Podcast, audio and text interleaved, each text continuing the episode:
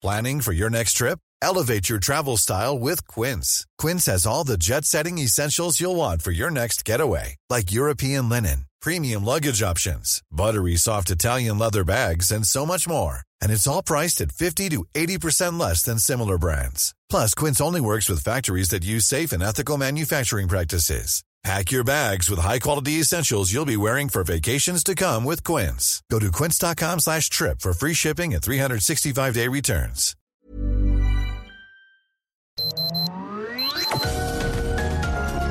Heraldo Media Group presenta Sergio Sarmiento y Lupita Juárez. Información veraz y oportuna con un toque personal y humano. Por El Heraldo Radio, donde la H suena y ahora también se escucha.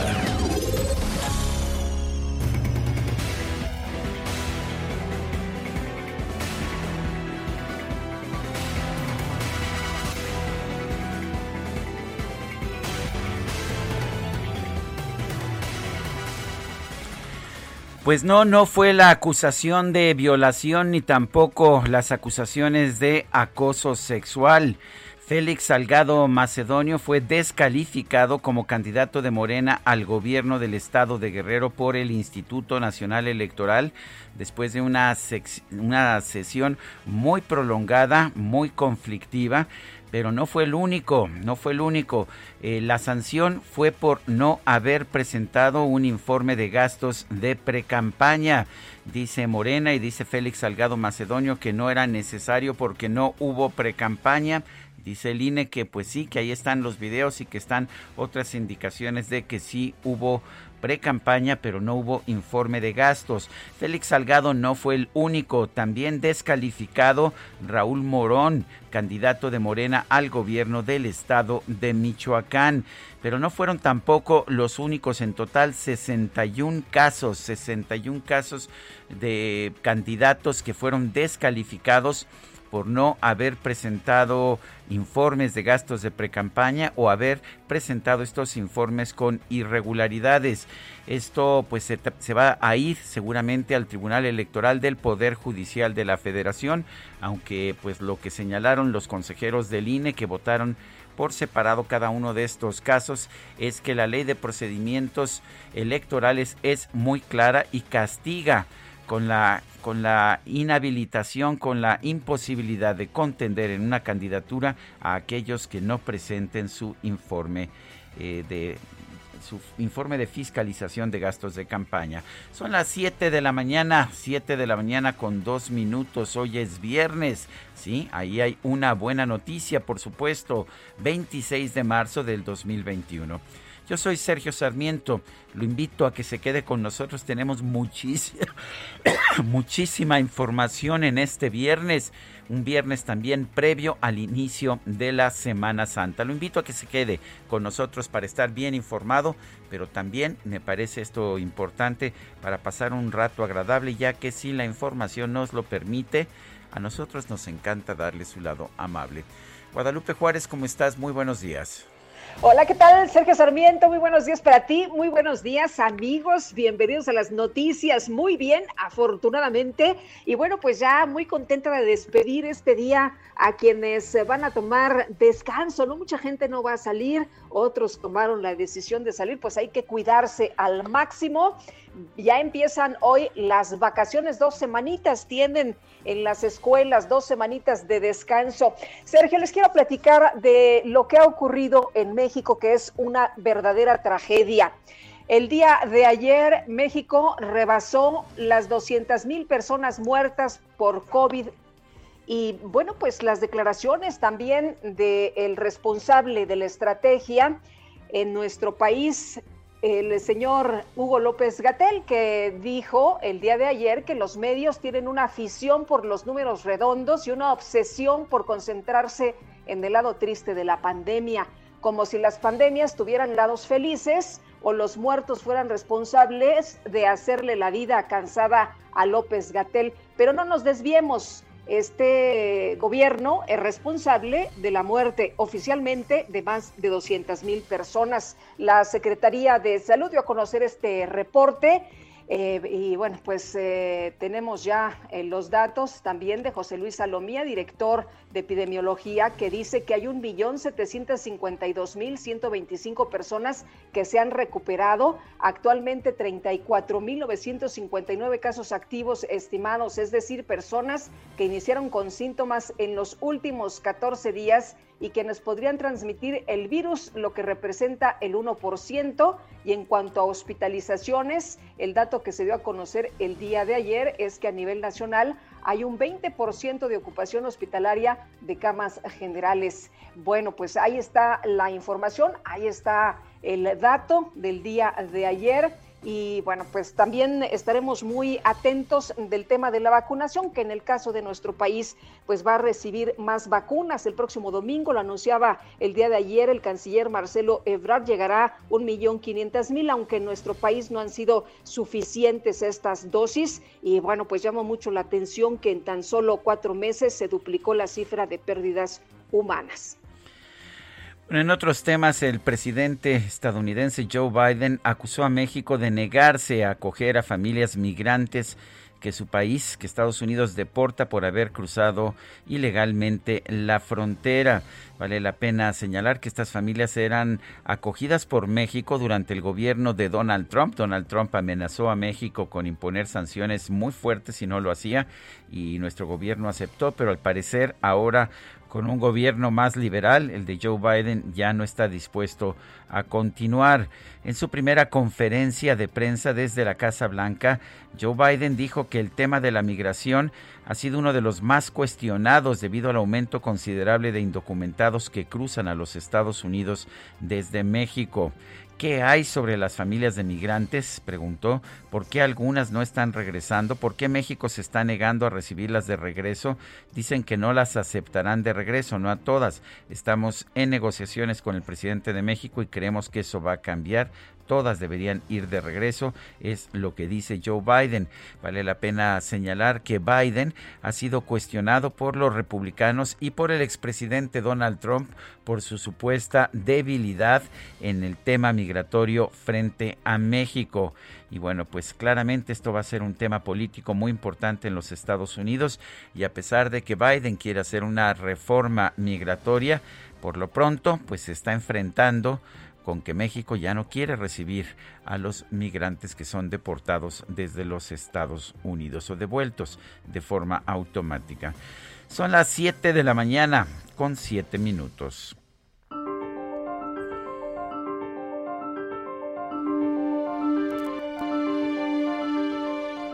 Y vamos a la frase del día.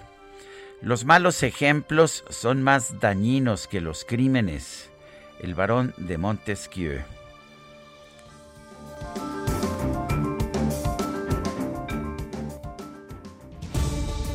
Y las preguntas, por supuesto, ya sabe usted que nos gusta preguntar a mucha gente que nos escucha, le gusta responder. Ayer, por ejemplo, preguntamos en la mañana, ¿cómo debe generarse la electricidad en México? Eh, las respuestas fueron solo la CFE, 3%, solo privados 8.7%, privados y Comisión Federal de Electricidad 88.3%. Recibimos 7.366 votos. Y esta mañana ya coloqué en mi cuenta personal de Twitter, arroba Sergio Sarmiento, la siguiente pregunta. ¿Está usted de acuerdo en que el INE haya cancelado las candidaturas de Félix Salgado Macedonio, Raúl Morón y otros por no presentar informes de gastos de pre-campaña, nos responde, es la ley 93.8%, es exagerado 3.8%, no sabemos 2.4%. En 41 minutos hemos recibido 1.681 participaciones. Las destacadas del Heraldo de México. Y ya está con nosotros Itzel González con las destacadas. Itzel, muy buenos días, feliz viernes. ¡Es viernes! Así es, muy buenos días, excelente viernes. Ya nos confirmabas que hoy salen los niños de vacaciones. Hoy es el último viernes de marzo, comenzamos abril ya a partir de la siguiente semana, así que tenemos bastante que celebrar por lo menos este día. Ánimo, llegó el fin de semana, el último estirón y nos vamos. Sergio Lupita, mucha información también que se publica esta mañana en el Heraldo de México, así que comenzamos con las destacadas. En primera plana, retira candidaturas, INE baja a Morón y a Félix. Por no reportar gastos de precampañas, el Consejo General ratifica el proyecto de la Comisión de Fiscalización. A Víctor Hugo Romo lo confirman como abanderado para la alcaldía Miguel Hidalgo. País, veda electoral, suspende sus giras. A partir del 6 de abril, Andrés Manuel López Obrador pausa las visitas y los mítines en las entidades. Ciudad de México de vacunación alistan un cierre masivo. El gobierno anunciará un plan de inoculación para los 860 mil adultos mayores que no han recibido sus dosis. Estados, aire sucio, incendios intoxican el ambiente. Las conflagraciones forestales en el país elevan riesgos a la salud. Evacúan comunidades en Nuevo León. Orbe, informe de la ONU, alerta por epidemia silenciosa. Advierten sobre el creciente abuso de drogas en mayores de 65 años. Meta Sergio Pérez por la de cuadros. El tapatío vuelve a Bahrein, donde logró su primera victoria en el estreno con un equipo de élite. Y finalmente en mercados, Semana Santa, Sectur, Bocanada de Oxígeno. La dependencia espera 5 millones 69 mil turistas y una ocupación hotelera de 58%, destinos de playa con mejor proyección. Sergio Lupita, amigos, hasta aquí las destacadas del Heraldo. Feliz viernes. Igualmente, Itzel, muchas gracias. Buenos días. Son las 7 de la mañana con 11 minutos. Es momento de ir a un resumen de la información más importante de este viernes 26 de marzo de 2021. El Consejo General del Instituto Nacional Electoral aprobó el proyecto de la Comisión de Fiscalización para cancelar diversas candidaturas por no entregar sus reportes de gastos de precampaña. Están incluidas las de los abanderados de Morena, los gobiernos de Guerrero y Michoacán, Félix Salgado Macedonio y Raúl Morón. Además, los consejeros de línea aprobaron emitir recomendaciones a los partidos políticos para que eviten regalar alimentos en sus mítines y tampoco trasladen a sus simpatizantes en autobuses. En redes sociales, Félix Salgado Macedonio aseguró que el INE se equivocó y que no le compete decidir por el pueblo. Expresó su confianza de que el Tribunal Electoral va a ratificar su postulación. Por su parte, Raúl Morón anunció que va a impugnar esta determinación ante el Tribunal Electoral y denunció que el INE actuó de forma ilegal y se extralimitó en sus atribuciones. El coordinador de Morena en la Cámara de Diputados, Ignacio Mier, consideró que en el interior del INE hay una fobia que hace creer a los consejeros electorales que están en la Liga del Bien, pero en realidad representan al viejo régimen. Tal parecería que están con un empeño verdaderamente este, sorprendente por encontrarle cómo obstaculizar la consolidación del proyecto de Morena y tienen, creo yo, un criterio miope. Lo que ven con un ojo no lo distinguen con el otro. sobre el acuerdo del INE, del Comité de Fiscalización, por el cual le podrían retirar la candidatura a Salgado, ¿cuál Nuevamente, hay una, una fobia te digo, parecería que quieren ellos integrarse a lo que sería la Liga del Bien. Bueno, por otra parte, Ricardo Monreal, el coordinador de Morena en el Senado, denunció que el Instituto Nacional Electoral tiene una posición anti-AMLO y anti-cuarta transformación. Creo que el INE en las últimas ocasiones, en las últimas etapas, ha estado extralimitándose en sus facultades y funciones. No ha observado el principio de legalidad y ha desbordado con sus pronunciamientos el Estado de Derecho. Creo que el INE debería ser cuidadoso y debería ser también un juez imparcial. Siento que carga con una dosis demasiado anti-AMLO, anti-Morena, anti-4T. Por otra parte, el Tribunal Electoral del Poder Judicial de la Federación detectó el uso de recursos privados en la campaña interna del actual dirigente nacional de Morena, Mario Delgado, por lo que el caso, dijo, deberá ser investigado por el INE y por la Unidad de Inteligencia Financiera. Y desde Champotón, allá en Campeche, el presidente López Obrador encabezó un evento para conmemorar el 504 aniversario de la victoria a Chacán Putum. En el evento acusó al consejero presidente del INE, a Lorenzo Córdoba, de hacer expresiones racistas en contra de las comunidades indígenas.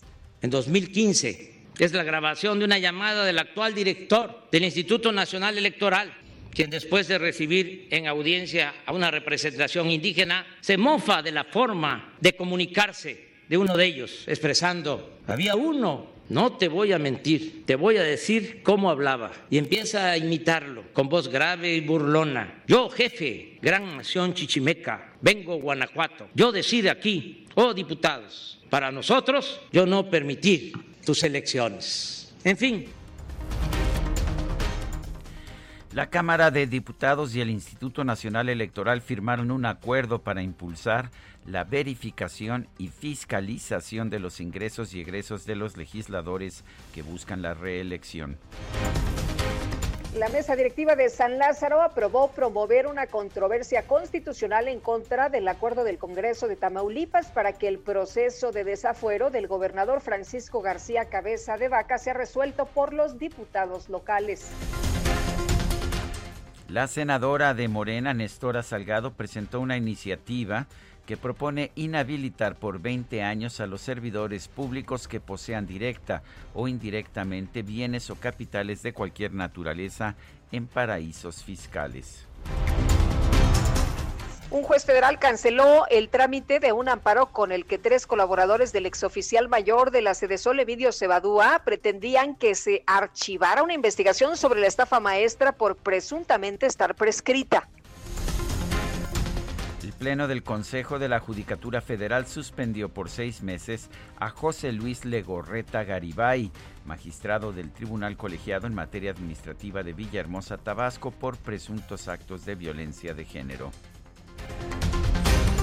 El Poder Judicial también cesó a los dos jueces involucrados en el caso de Abril Pérez Zagaón, asesinada en 2019 por reclasificar la denuncia de tentativa de feminicidio que presentó la víctima en contra de su esposo para dejarla como violencia familiar y lesiones.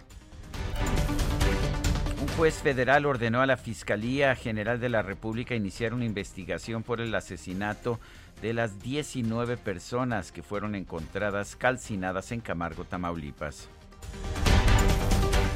En su informe anual, la Junta Internacional de Fiscalización de Estupefacientes de la ONU reportó indicios de la presencia del cártel de Sinaloa en una región occidental de Venezuela en la frontera con Colombia. Un juez, una juez vinculó a proceso por delitos contra la salud a Vanessa Bayar Fallas, alias La Güera, presunta involucrada en el doble homicidio ocurrido en la Plaza Arts Pedregal en el 2019.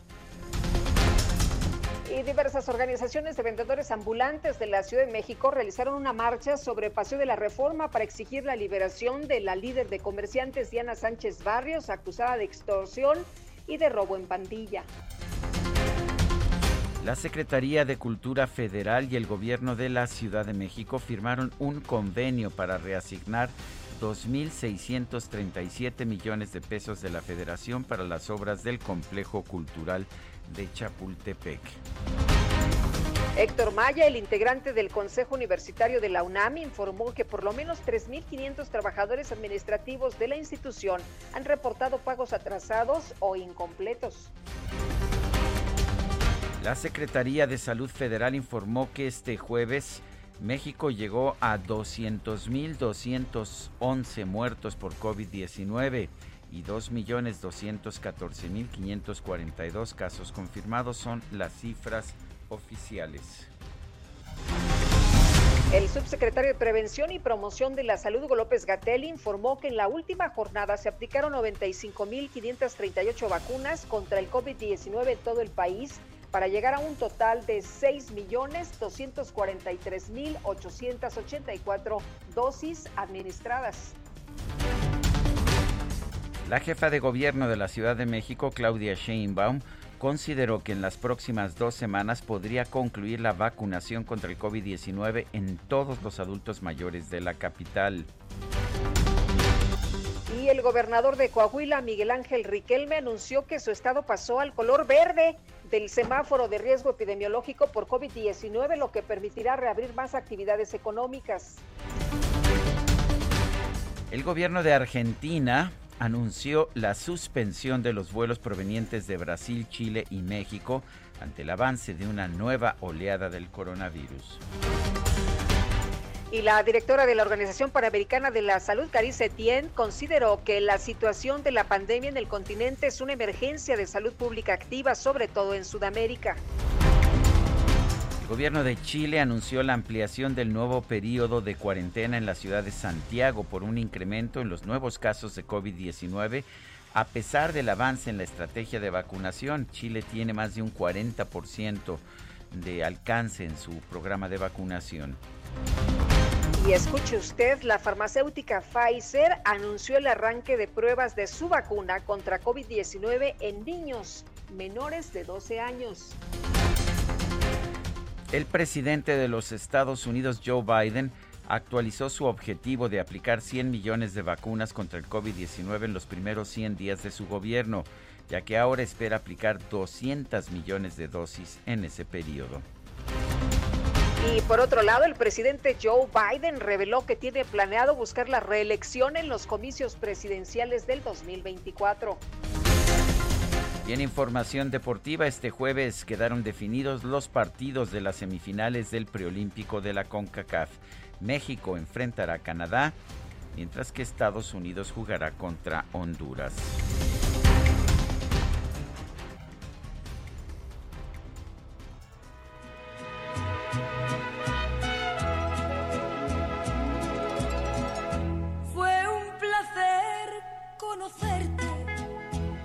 Tenerte unos meses, aunque esos meses fueron el principio y el fin.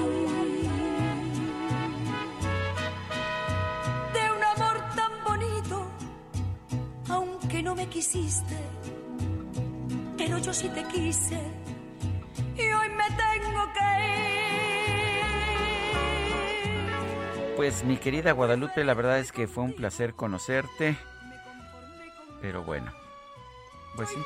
Oye. Bueno, nos vamos a mantener la gran con la Rocío amistad. Durcal, qué Sí. barbaridad. Estamos de lujo esta mañana, una voz sensacional de Rocío Durcal que fue, pues, eh, tuvo muchos éxitos, pero me imagino que parte de, de los grandes, grandes hits de su carrera, Sergio, fueron con estas canciones de Juan Gabriel. Mexicanas, de Juan Gabriel y las canciones Así es. rancheras. Era una española que cantaba rancheras y que tuvo su, sus inicios artísticos allá en los años 60 en películas ah, pues muy ah, juveniles en la España franquista.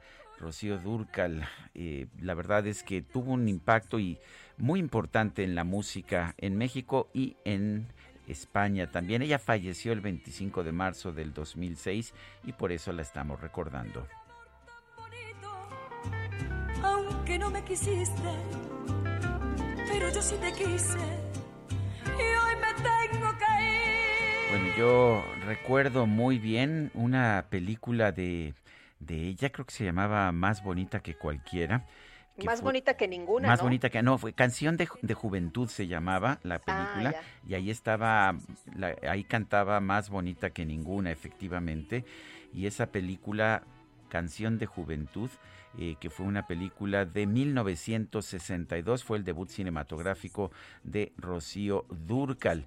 Y bueno, interpretó, can- bueno, ahí interpretó Canción de Juventud, La Niña Buena y La Reunión. En fin, pues yo recuerdo además que en mi escuela, yo iba en el Colegio Madrid y pues ah, como era una escuela de españoles, nos invitaron a ver la película y me acuerdo que llegábamos al cine, creo que era el cine de las Américas, no era el cine Diana, quizás, uno de esos viejos cines que, que eran enormes y ahí estaba el prefecto de la escuela que nos daba el dinero en efectivo para pagar en efectivo en la taquilla y entrar a ver la película. Oye, qué agasajo. Canción de juventud con Rocío Dúrcal. Ándale. Bueno, Ándale. son las Qué- siete. Qué barbaridad, qué, qué atrevimiento. Oye, yo me acuerdo, ¿sabes cuál? De, de las que cantaba Rocío Durcal y Enrique Guzmán. Ah, también, claro, claro. Esa, ¿cómo se llamaba? Era Acompáñame, ¿no? Acompáñame, ¿no? Efectivamente. Bueno, estaremos escuchando porque se nos está yendo el tiempo encima. me- encima. Mejor el número para que nos mande mensajes de WhatsApp es el 55 20 10 96 47. Regresamos en un momento más. aunque no me quisiste, pero yo sí te quise y hoy me tengo Sergio Sarmiento y Lupita Juárez quieren conocer tu opinión, tus comentarios o simplemente envía un saludo para ser más cálida esta mañana. Envía tus mensajes al WhatsApp 5520 109647. Heraldo Radio, la HCL se comparte, se ve y ahora también se escucha.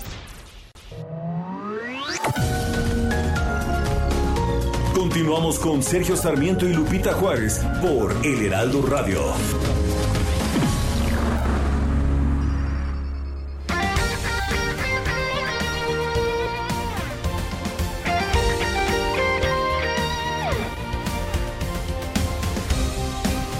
Desde hace 140 años. 140 años. Tu descanso merece un Más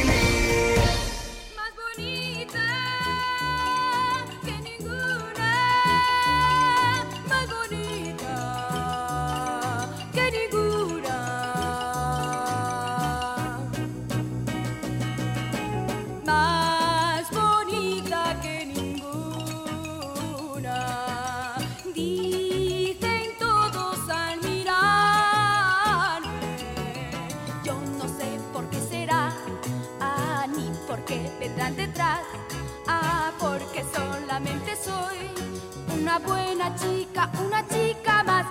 Yo no Y sí, ya estoy arreglando mis recuerdos. Más bonita que ninguna fue la película de 1965, mientras que su primera película, Canción de Juventud, fue en 1962. Y sabes qué, Guadalupe, las dos las vi, por supuesto. Realmente Rocío Durcal era en esa edad más bonita que ninguna, efectivamente. La verdad, sí. Una era muñequita. preciosa, Sí, era una- preciosa. Nosotros conocimos a Shaila, su hija. Sí, que también era preciosa. Que eh, también parece- es preciosa, sí. Es preciosa, se parece muchísimo a su mamá en, en esa edad cuando era jovencilla. Y la verdad es que también es hermosísima. creo lo que bueno, tenemos, tenemos mensajes de, de nuestro público. Yo que me iba a arrancar a cantar. hombre. Ay, pues bueno, si quieres, pues, un par de... Son canciones al- cortas, o sea que no hay ahuyentar al problema. honorable público. Oye, Sergio, le quiero mandar un abrazo a Anita Caracheo, que cumple años este domingo, nuestra fiel radioescucha de hace muchos años. Así que un fuerte abrazo. Ay, parece que se nos... Se, se nos fue este Guadalupe Juárez, ahí nuestro ingeniero Adrián Alcalá, espero que se ponga de inmediato a trabajar como siempre lo hace. Bueno, Claudia Álvarez Cuesta nos dice, eh, gracias por poner a Rocío Durcal, espero escuchar alguna canción de su película Acompáñeme. Acompáñame, sí, claro, es precisamente la película que hizo con Enrique Guzmán, eran los dos ah, ídolos de la juventud, Enrique Guzmán, el mexicano, Rocío Durcal era allá en España y después, pues cómo serían las cosas que Rocío Durcal se hizo casi casi mexicana, la, la, la española más mexicana, la española más ranchera, dice otra persona, eh, vamos adelante, no tarda la presión de Estados Unidos, todo se tiene que regularizar, pues afortunadamente o lo contrario, nuestra economía depende de ese país, aparte ningún candidato habla de cómo contrarrestar la pandemia ni en qué va a apoyar al pueblo, así son los políticos y aprendices, hay que seguir en las manos de Dios. Saludos de Ismael Hernández. Amy Shehoa, los medios le han dado voz al reclamo por uh, mis muertos, esto es lo que le arde a Gatel que no por muertos dejan de ser trascendentes, aunque a él le valga y le seguirá valiendo, al fin protegido de López. Alma Rosa Arjona, feliz viernes, magnífico fin de semana. Saludos, cuídense mucho. Ahora sí, eh, ya escucharlos tiempo completo. Eh, comienzan las vacaciones escolares, me congratulo de ello. Adelante, Lupita, creo que ya te tenemos. Papás. Sí, de nuevo, ¿Sabes qué? Yo sabía que ibas a hacer eso para ponerte a cantar las canciones. Y, a bailar un ratito, ¿qué te parece? Bueno. Oye, pero pues vamos a, seguirle, vamos a, darle esta mañana. Y el Consejo General del Instituto Nacional Electoral aprobó el proyecto de la Comisión de Fiscalización para cancelar diversas candidaturas por no entregar sus reportes de gastos de campaña. Hay eh, algunos políticos que dicen que porque es mala leche del eh, INE, ¿no? Pero bueno, eh, están incluidos los de los abanderados de Morena a los gobiernos de Guerrero y de Michoacán también. Félix Salgado Macedonio y Raúl Morón y Nayeli Cortés nos tiene todos los detalles. Adelante. Sergio Lupita, buenos días. El Consejo General del INE aprobó retirarle la candidatura al gobierno de Guerrero a Félix Salgado Macedonio.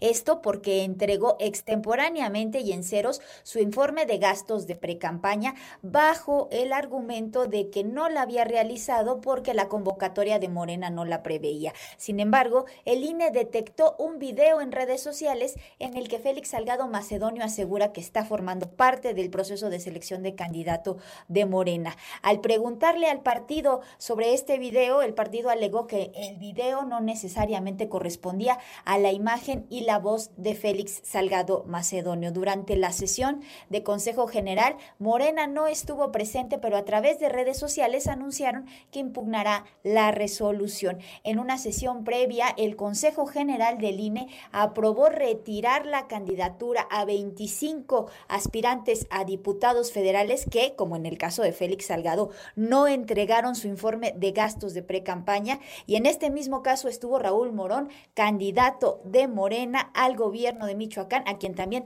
le fue cancelada su candidatura por no entregar el informe de gastos de pre-campaña. Es el reporte que tenemos. Muy bien, Nayeli, muchas gracias. Muy buenos días. Bueno, ya este jueves, como ya lo hemos estado viendo, el Instituto Nacional Electoral retiró el registro a la candidatura de 25 aspirantes de Morena, dos de redes sociales a diputaciones federales por irregularidades presentadas durante el periodo de campaña. Se retiró también la candidatura de Félix Salgado Macedonio al gobierno de, Guerrero, eh, la de Raúl Morón al gobierno de Michoacán. En fin, hubo toda una serie de determinaciones. Dice Félix Salgado Macedonio que que en Guerrero, donde la patria es primero, le decimos al INE que se equivocó eso es lo que dice. Dice que el INE eh, debe ser árbitro y no jugador. Vamos a preguntarle al doctor Uk Kip Espada Zancona. Él es consejero del Instituto Nacional Electoral. Doctor ah, Espada Zancona, ¿cómo está? Buenos días.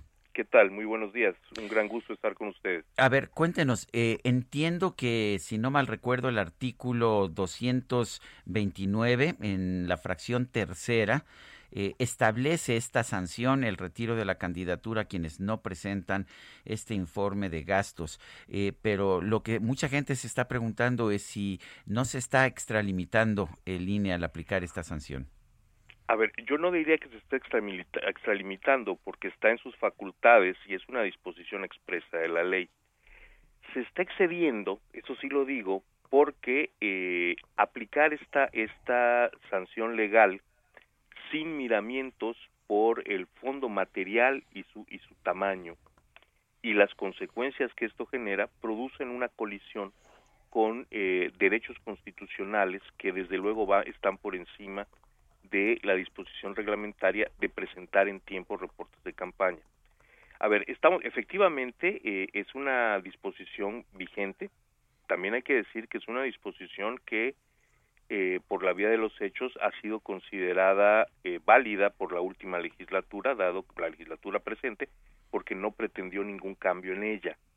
Eh, sin embargo, al aplicarla sin mayor miramiento, es, esta regla tiene un problema, y es que, a diferencia de lo que se prescribe en términos generales para todo tipo de sanciones en el derecho mexicano, esta no tiene graduación. Es decir, si alguien paga un, una, pauta en redes sociales y se gasta cinco mil pesos en su propaganda, es la misma sanción que alguien que haga una campaña de 30 días con un costo de 25 millones de pesos.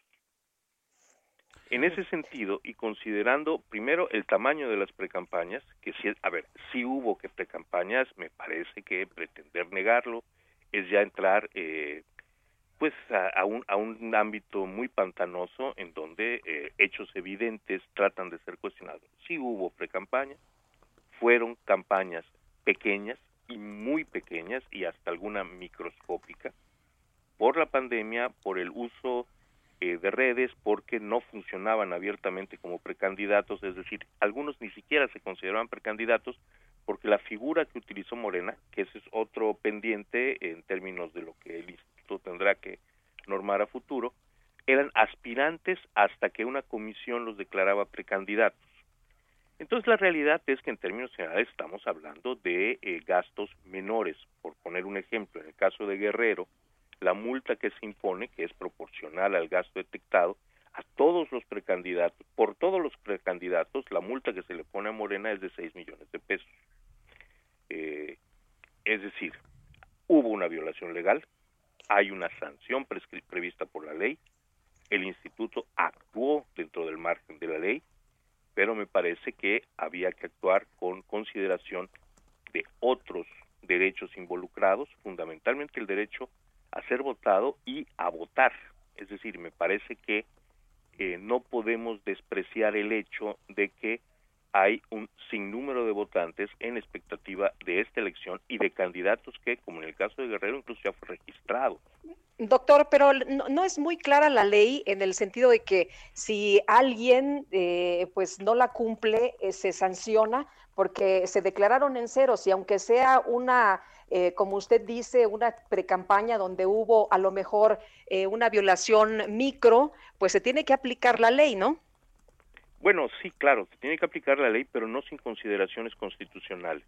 Es decir, eh, en, la, en la nueva eh, visión de la Constitución mexicana, plasmada desde el 2014, hay una, eh, las, las autoridades están obligadas a actuar de manera garantista. Es decir, hay una constitución que se tiene que tener en cuenta y en casos en que la colisión de derechos sea muy notable o en el que una interpretación de la ley permita ampliar eh, el ejercicio de derechos, se debe hacer. Hay una discusión si es el caso, no diré que, es un caso evidente y que cualquiera que lo quiera ver lo puede ver, no, esa es mi, ese es mi análisis, no es así el análisis de la mayoría de los consejeros, yo lo sostengo. lo que quiero decir es, puede, una autoridad puede no aplicar una norma reglamentaria cuando el daño constitucional que esto genere sea desproporcionado. Me parece que es el caso. Eh, doctor, la, afirmación que estamos escuchando del presidente de Morena, de otros líderes de Morena, es que el INE y en particular un par de consejeros del INE están en contra de Morena. ¿Usted lo ve así? No, no, a ver, eh, a mí me parece normal que eh, los afectados, especialmente cuando lo digo con toda franqueza, es una es una afectación desproporcionada, eh, pues hagan declaraciones también desproporcionadas. El INE no es un órgano faccioso, la actitud de uno u otro consejero, bueno, pues como todo como toda autoridad es cuestionable y los partidos políticos y los ciudadanos están en el derecho y a veces digo yo incluso en el deber, porque los funcionarios públicos no es que podamos ser escrutados, es que debemos ser escrutados. Pero lo cierto del caso es que no hay, eh, vamos, acabamos de tomar dos resoluciones que han resultado conflictivas, resoluciones que han resultado, ocurre cuando sucede. Eh, hemos tomado dos decisiones conflictivas y, eh, bueno, pues esto afecta o, o, podría afectar, en el, en el segundo caso, en el de ayer, evidentemente afecta a Morena, en el caso de la limitación de la sobrerepresentación, hay un temor de que esto ocurra y bueno, me parece lo más normal que haya protestas contra el árbitro, pero de ninguna manera creo yo que esas afirmaciones sean acertadas. Eh, doctor, ¿la sanción debe haber sido entonces una multa en su consideración y no el retiro de la candidatura? Efectivamente, así lo manifesté durante, durante la, discusión, eh, que fue una discusión en varias partes. Eh, y sí, yo sostengo que esto debió, eh, que aquí debió aplicarse una multa y una amonestación eso y que esto sentara un precedente para que eh, violaciones futuras tuvieran consecuencias más graves. Pero eh, me parece que esto de la de la ejecución eh, a la primera por por la falta sí es desproporcionado. Ahora bien a ver yo considero que es desproporcionado la mayoría de mis colegas consideran que es la justa aplicación de la ley lo cierto es que es una ley y lo digo con toda claridad que ha sido sostenida por la mayoría parlamentaria en la actual legislatura. Entonces, eso tampoco se vale. Reclamar que la pena no tiene graduación, lo cual es verdad, pero esto no lo puede reclamar quien podía haberla graduado durante la legislatura. Bueno, pues doctor Ukib Espada Zancona, consejero del Instituto Nacional Electoral, gracias por hablar con nosotros. Muchísimas gracias, el gusto es mío. Gracias, me parece muy ponderada, muy interesante. Eh, yo también, eh, la, ley es muy clara, la ley establece como sanción única el retiro de la, de la candidatura, pero sí parece una sanción exageradamente fuerte, sobre todo cuando estamos hablando de cantidades realmente muy pequeñas. Esto lo debió haber, por supuesto, enmendado la Cámara de Diputados. Pues sí, así está la ley, ¿no? Se tiene que respetar. Que estaba, pues parece preocupada por otras cosas y no por esto. Son leyes a propósito que, que la izquierda hizo así de duras, porque suponía que iban en contra del PRI y sin embargo ahora le están tocando a Morena, que es el partido dominante. Félix Salgado Macedonio en su página de Facebook ya mandó eh, una, pues un mensaje, déjame compartirlo con, con nuestro público Guadalupe. Dice lo siguiente, eh, Félix Salgado Macedonio, eh, a quien se le retiró la candidatura, el INE le retiró la candidatura allá al gobierno de Guerrero. Estamos viajando en este barco de la libertad por Guerrero. Aquí, donde la patria es primero, le decimos al INE que se equivocó. La sanción máxima de retirar nuestra candidatura al gobierno del Estado es grosera y arbitraria, síntoma de que estamos más fuertes que nunca. El INE es árbitro y no jugador. A ellos no les compete decidir por un pueblo, es por eso que confiamos en la decisión apegada a estricto derecho del Tribunal Electoral Federal que nos hará justicia. Seguimos en la lucha. Ánimo a todos. Hay toro, es lo que dice Félix Salgado Macedonio. Adelante, Lupita. Bueno, y el el diputado Sergio Gutiérrez Luna, representante de Morena ante el INE, está en la línea telefónica. Vamos a platicar con él acusado que un grupo de consejeros pues eh, es el que está eh, golpeando, ¿no? Prácticamente a Morena. Y diputado, ¿cómo le va? Muy buenos días. Hola, buenos días, buenos días al auditorio. Sí, eh, ha señalado usted de hecho que así como lo está diciendo también Félix Salgado Macedonio, que el INE ya no es árbitro, que se ha convertido pues en parte. ¿Qué, qué, qué opina usted, diputado? Absolutamente lo sostenemos. Escuchaba esta última parte que estaban diciendo ustedes.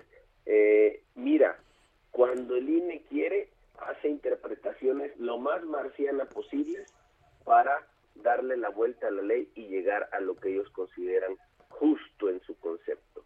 Y esa justicia, casualmente, siempre va en contra de Morena. Te pongo algunos ejemplos. Legislaron, legislaron el INE modificó, sacó sus reglamentos en el tema de reelección. Hice lo mismo hace unas semanas en el caso de sobrerepresentación, a pesar de que hay criterios desde 2015 y 2018 donde el tribunal ha resuelto de una manera contraria a lo que ellos ahora pretenden. Ahora lo que ellos dicen es, ah, la ley dice eso, la ley dice retirar la candidatura, no puedo hacer nada, ni modo, se acabó. Pero ojo, hay criterios también del tribunal que señalan que cuando alguien presenta su informe, incluso de manera extemporánea, ya no se le puede quitar la candidatura. Ellos se tapan los ojos ante esa circunstancia y deciden, ante situaciones muy, muy, muy menores, aplicar la pena máxima. La pena máxima en materia electoral es quitarle a alguien la candidatura. Es como si lo equiparáramos a la pena de muerte.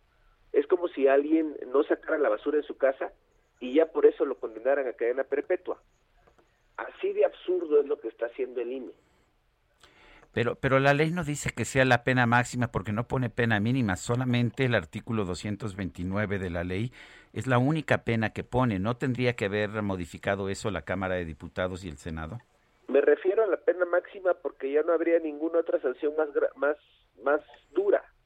No porque hay una graduación y esta sea la última, sino porque es la sanción más dura que puede existir. Cuando te quitan la candidatura, pues ya no hay otra pena más grave que esa. O sea, el INE debió haber interpretado de manera distinta como lo hizo ayer. El INE debe haber aplicado, si no quiso interpretar ellos, si les da pereza hacer interpretación, simplemente atenderse al criterio que ya había emitido en el 2016 el Tribunal Electoral cuando alguien presenta los informes eh, en ese sentido. Les cuento un poco cuál es el origen de este tema.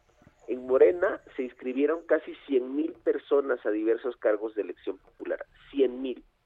Con base en esa circunstancia, Morena decidió evidentemente no hacer precampañas porque eso era algo inadministrable políticamente hablando. Determinamos que no hubiera precampañas. Así lo informamos al INE, así se registró, se dijo que no hubiera precampañas. El INE resulta que, por ejemplo, en el caso de Félix Salgado, dice, oye, se reunió tres, cuatro veces con militantes, por lo tanto hizo precampaña. Y no me presentaste el informe, entonces te cancelo la candidatura. Así salieron los dictámenes. Ante ese diferendo de criterios entre el INE y nosotros, donde nosotros afirmamos que no hicimos precampaña, y donde el INE dice, con base en elementos muy raros, muy escasos, menores, que sí hubo precampaña, presentamos el informe. No obstante todo eso, el INE dice, no importa, yo te aplico la cancelación de la candidatura. Ayer yo lo que les expresaba en la sesión del Consejo es que estamos en una situación donde nuestro partido también tomó algunas decisiones, como esta de no realizar precampañas, que el INE no ponderó en su adecuada dimensión. Ahora, pero, pero diputados, se declararon en ceros en, en, Guerrero y hay un video que se mostró como evidencia de que sí hubo precampaña por parte de Félix Salgado, ¿no? No, son unos actos con militantes, pero ojo, el haber declarado en cero no implica la omisión de no haber presentado el informe. Son cosas diferentes. Una cosa es no presentar un informe, otra cosa es presentarlo extemporáneo, otra cosa es presentarlo y que haya divergencia entre las cantidades. Son cosas muy diferentes todas. Ellos toman la más grave y esa es la única que aplican. Me cierro los ojos, hago como que si no me presentaste nada y te quito la candidatura. Eso es lo que están haciendo. Bueno, pues... Es un tema técnico, es un tema complejo, pero es un tema donde eh, si a alguien le van a aplicar la pena de muerte, tiene que haber ciertas características mínimas. Que la sanción sea gravísima, que no haya duda absoluta de esa sanción y que la culpa sea manifiesta. Ninguna de esas características se cumplen en los casos en los que nos quitaron las candidaturas. Diputado, ¿queda el Tribunal Electoral? Sí, así es. Estamos preparando la impugnación. ¿Qué necesidad hay de que el INE todo lo esté llevando al terreno judicial con el exceso de protagonismo de Ciro y de Lorenzo? Parecen más candidatos que árbitros, sin duda alguna. Muy bien, pues le agradecemos que haya platicado con nosotros esta mañana. Muy buenos días. Buenos días, a sus órdenes. Hasta luego. Es Sergio Gutiérrez Luna, representante de Morena ante el Instituto Nacional Electoral. Y hemos escuchado ya pues distintos puntos de vista. Interesante el punto de vista del consejero Kib Espada Zancona, que dice que sí le parece exagerada la sanción, pero que reconoce que lo que dice la ley es exactamente eso, el artículo 229 eh, de la Ley de Instituciones y Procedimientos Electorales. Y por otra parte, el diputado Sergio Gutiérrez Luna que a propósito los diputados tendrían que haber modificado esa ley, nos dice que es una campaña en contra de Morena. Eh, nosotros se lo preguntamos a usted, de hecho, eh, fue la pregunta de este día. La pregunta era, ¿está usted de acuerdo en que el INE haya cancelado las candidaturas de Félix Salgado Macedonio, Raúl Morón y otros por no presentar informes de gastos de pre-campaña?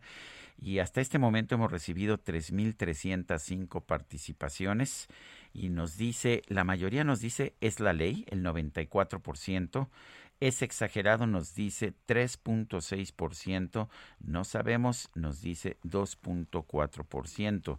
Por supuesto que esta no es una encuesta eh, que esté, digamos, estratificada conforme a, a la metodología que utilizan los encuestadores profesionales, es simple y sencillamente una pregunta que la gente nos responde como pues como considera que debe ser la respuesta, pero es significativo que el 94% de la gente dice es la ley y efectivamente la ley es muy clara, el artículo 229 de la ley de procedimientos, instituciones y procedimientos electorales así lo dice.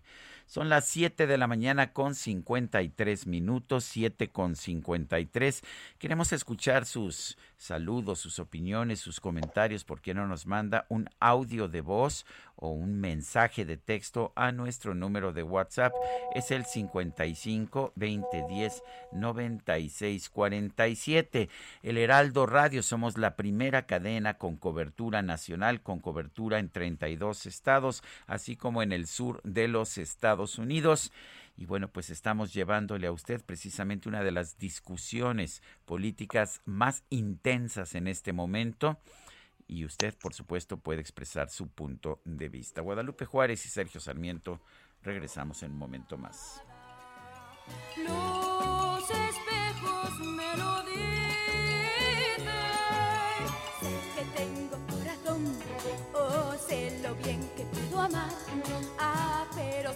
Solamente soy una buena chica, una chica más. Cuando dicen que soy bonita, como nadie lo fue jamás. No me gusta que lo repitan,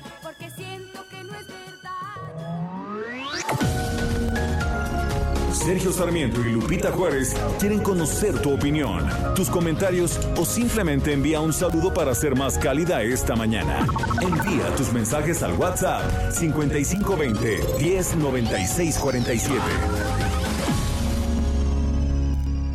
Heraldo Radio, la HCL se comparte, se ve y ahora también se escucha.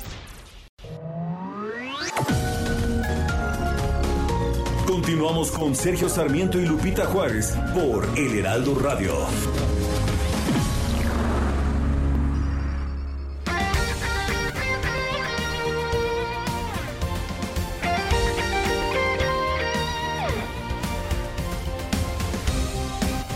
Desde hace 140 años. 140 años. Tu descanso merece un El 26 de marzo se conmemora el Día Mundial del Clima, declarado así por la Organización de las Naciones Unidas para contribuir a crear conciencia en la sociedad sobre la importancia que tiene el cambio climático sobre el hombre y sus actividades.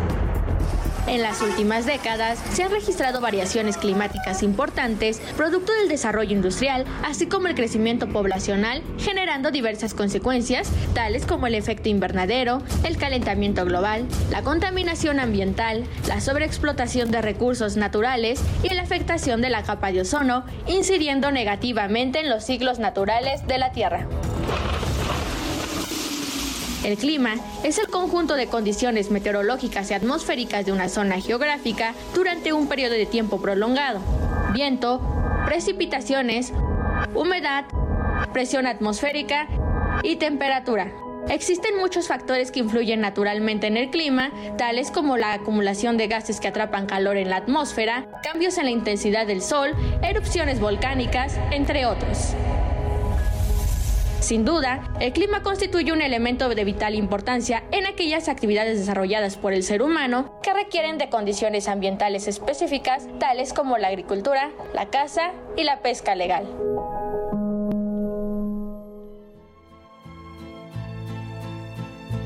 Háblame de ti, cuéntame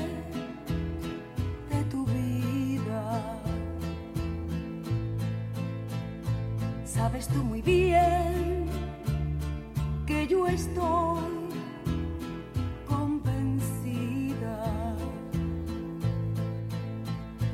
de que tú no puedes, aunque intentes olvidarme, siempre volverás una y otra vez.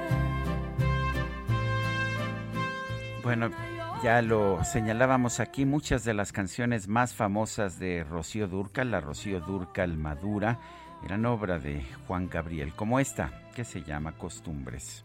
Que ya no sientas más amor por mí, solo rencor. ¿Te gusta, verdad, Guadalupe? Sí, como no, me gusta, me gusta mucho. Casi, casi te puedo imaginar enjugando una lagrimita. No, hombre, cante y cante. Muy bien. Bueno. Ay, ay, ay. Bueno, tenemos mensajes. Oye, ya es viernes, pero tenemos que seguirle, ¿verdad? Pues Tú y yo ya vamos a empezar a cantar, pero ya nos dijeron aquí que, Que no, que que no, que a- tenemos que cumplir con nuestras obligaciones laborales, porque la productora, Bueno. uf, durísima, durísima. Ahí está. Bueno, dice Ángeles Martínez de Tlanepantla, es mentira que puedan concluir en dos semanas la vacunación de adultos mayores. Simplemente cinco delegaciones no han recibido ni la programación de la primera dosis. Con suerte, por ahí del mes de mayo.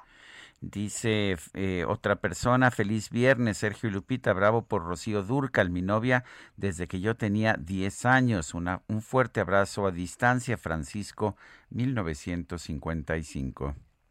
Buenos días, Lupita Sergio. Qué bonita música. Recordar es volver a vivir. Que tengan excelente fin de semana. Soy Elizabeth de Ixtapaluca y me encanta escucharlos. Le agradecemos mucho, doña Elizabeth, y le mandamos un abrazo.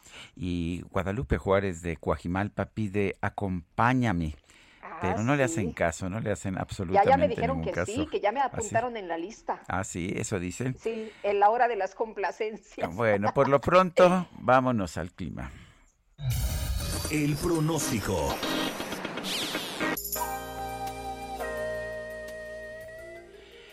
Bueno, vamos con Berenice Peláez, meteoróloga del Servicio Meteorológico Nacional de la Conagua. Berenice, adelante.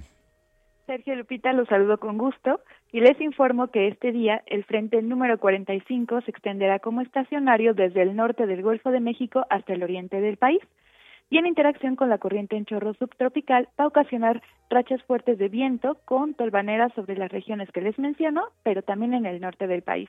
Se prevé que este frente se disipe en el transcurso del día. El pronóstico de viento para el día de hoy es rachas de 70 a 80 kilómetros por hora y posible formación de tolvaneras en los estados de Chihuahua y Coahuila, de 60 a 70 kilómetros por hora en las costas de Yucatán y también de 60 a 70 kilómetros por hora, pero con la posible formación de tolvaneras en Sonora y Durango. Se presentará también viento de 50 a 60 kilómetros por hora en Baja California, Nuevo León, Tamaulipas, Zacatecas, San Luis Potosí, Tabasco y en las costas de Veracruz, Campeche y Quintana Roo. Por otro lado, un sistema de alta presión en niveles medios de la atmósfera va a mantener ambiente caluroso muy caluroso y muy baja probabilidad de lluvias en gran parte del país, generando una onda de calor en el oriente y sureste de México, incluida la península de Yucatán, por lo que esperamos temperaturas máximas de 40 a 45 grados Celsius en los estados de Chiapas, Tabasco, Campeche y Yucatán. Respecto a las precipitaciones para este día, únicamente se prevén lluvias aisladas en los estados de Baja California, Sonora, Chiapas y Quintana Roo. Finalmente, para el Valle de México, se pronostica cielo parcialmente nublado, sin lluvia tanto en la Ciudad de México como en el Estado de México. Se prevé una temperatura máxima de 29 a 31 grados Celsius para la Ciudad de México y también para Toluca. Estas han sido las condiciones del tiempo más significativas para el día de hoy. Reporto Berenice Peláez desde el Servicio Meteorológico Nacional de la Conagua. Mm, Gracias, Berenice. Gracias. Hasta luego. Y el coordinador de Morena en el Senado, Ricardo Monreal, arremetió contra el INE, organismo al que acusó de extralimitarse en sus facultades y funciones con una carga anti-AMLO y también anti-Morena, pero eso no es todo, anti-4T. Misael Zavala, ¿qué tal? Buenos días. Buenos días, Lupita. Efectivamente, como bien lo comentas, el presidente de la Junta de, de Coordinación Política del Senado, Ricardo Monreal, eh, pues calificó de una grave intromisión del Instituto Nacional Electoral, el que es legislar, eh, pues en este tema eh, invadir las facultades del Congreso en torno a la sobrerepresentación en San Lázaro, el líder de la bancada morenista, pues tundió al organismo electoral al acusarlo a los consejeros de extralimitar eh, sus facultades para actuar en una actitud parcial anti Andrés Manuel López Obrador, anti Morena y anti 4T. Vamos a escuchar cómo lo dijo el líder eh, de la bancada de Morena, Ricardo Monreal. Creo que el INE debería ser cuidadoso y debería ser también pues imparcial. Siento que carga con una dosis demasiado anti AMLO, anti Morena, anti 4T. el líder de la bancada morenista también pidió a los consejeros del Instituto Nacional Electoral ser cuidadosos y ser jueces imparciales, sobre todo en esta etapa electoral en el país, y adelantó que el grupo parlamentario de Morena en la Cámara Alta está analizando cómo poder influir para que no haya una actitud parcial y que ningún órgano autónomo legisle y vulnere un Estado de Derecho y un ambiente anti-Morena y anti-4T. Eso es lo que dijo el líder de la bancada de Morena, Sergio Lupita. Este es el reporte. Bueno, pues muchas gracias, Misael Zavala. Bueno, en otros temas, con seis votos a favor y cinco en contra, el Consejo General del Instituto Nacional Electoral canceló el registro de la candidatura de Raúl Morón al gobierno de Michoacán, en registro por Morena, ya que, eh, según el argumento que se presentó, no ofreció a tiempo su reporte de ingresos y gastos de precampaña. Raúl Morón es coordinador estatal en defensa de la 4T en Michoacán. Lo tenemos en la línea telefónica. Raúl Morón, buenos días. Sergio, buenos días, qué gusto saludarte. Gracias. La decisión del INE, ¿cuál es su opinión, Raúl? Bueno, me parece que es excesiva, Sergio, porque este, el obligado a reportar los gastos o no de precampaña es el partido, pero tú tienes conocimiento que el partido no registró ninguna precampaña ante el INE para que nosotros la realizáramos. La calidad nuestra es de coordinadores estatales en defensa de la 4T y las tareas sustantivas que realizamos desde que fuimos designados, en el caso particular el 30 de diciembre, es pues ir a trabajar con nuestros compañeros de la estructura directiva del partido para preparar al partido, ponerlo en condiciones para enfrentar en los mejores términos el proceso electoral. En el caso nuestro no hicimos ninguna precampaña, no pusimos espectaculares, no hicimos difusión, no llamamos al voto, no promovimos nuestra imagen, etcétera, etcétera. Entonces, la verdad es que a mi juicio, yo no soy abogado, Sergio, pero creo que esto es excesivo porque en todo caso se hubiera sancionado al, a la institución, al partido, y creo que llegar hasta conculcar el derecho de tu servidor a ser candidato, este, a votar y ser votado, que aparte de ser un derecho constitucional es un derecho humano, me parece que es un exceso del Instituto Nacional Electoral que vamos a recurrir ante el tribunal. Sergio está preparando ya un documento muy robusto que tiene este, argumentación muy sólida, que seguramente va a hacer que los magistrados lo valoren y puedan regresarnos este derecho que ha sido conculcado por el INE en este momento. Eh, Raúl, entonces está equivocado el INE cuando señala que los morenistas no justificaron gastos de actividades previas al registro formal de la candidatura. Totalmente, Lupita, totalmente. En el caso nuestro, te reitero, no sé los otros casos que seguramente tienen las mismas circunstancias, pero si el partido no registra ninguna etapa de precampaña, si la figura con la que nos, nos denominan es coordinadores estatales, que viene a ser como especies de dirigentes del partido este, o apoyos a los dirigentes del partido en los estados, el trabajo es interno. Yo, te digo, las reuniones que tengo en los municipios son de 20, 30, 40, 50 gentes que son los dirigentes del partido en cada municipio y con ellos estamos trabajando internamente. De manera esporádica nos encontramos con medios de comunicación y platicamos lo que estamos haciendo, pero de ninguna manera llamamos a votar, ya, este, este, exponemos nuestra imagen, etcétera, etcétera, etcétera. O sea, creo que este, ha habido un exceso por parte de los consejeros de pero tienen pero tienen gastos que tienen que reportar no no no no absolutamente. Si no estamos en precampaña si no estamos promoviendo nuestra imagen si no estamos llamando a votar como se hace en las precampañas hemos vivido muchos procesos de esta naturaleza y esas actividades no se realizan. Son cosas internas del partido es como los dirigentes del partido. Por eso es que no reportamos nada, este, bueno, el partido no reportó nada, no estamos nosotros obligados, te reitero, que no somos precandidatos y el partido seguramente enteró al INE que no había estos gastos y esto es lo que ha motivado esta sanción, que por cierto en el caso particular fue seis votos a cinco. bueno, a juicio nuestro es un exceso, pero vamos a recurrirlo.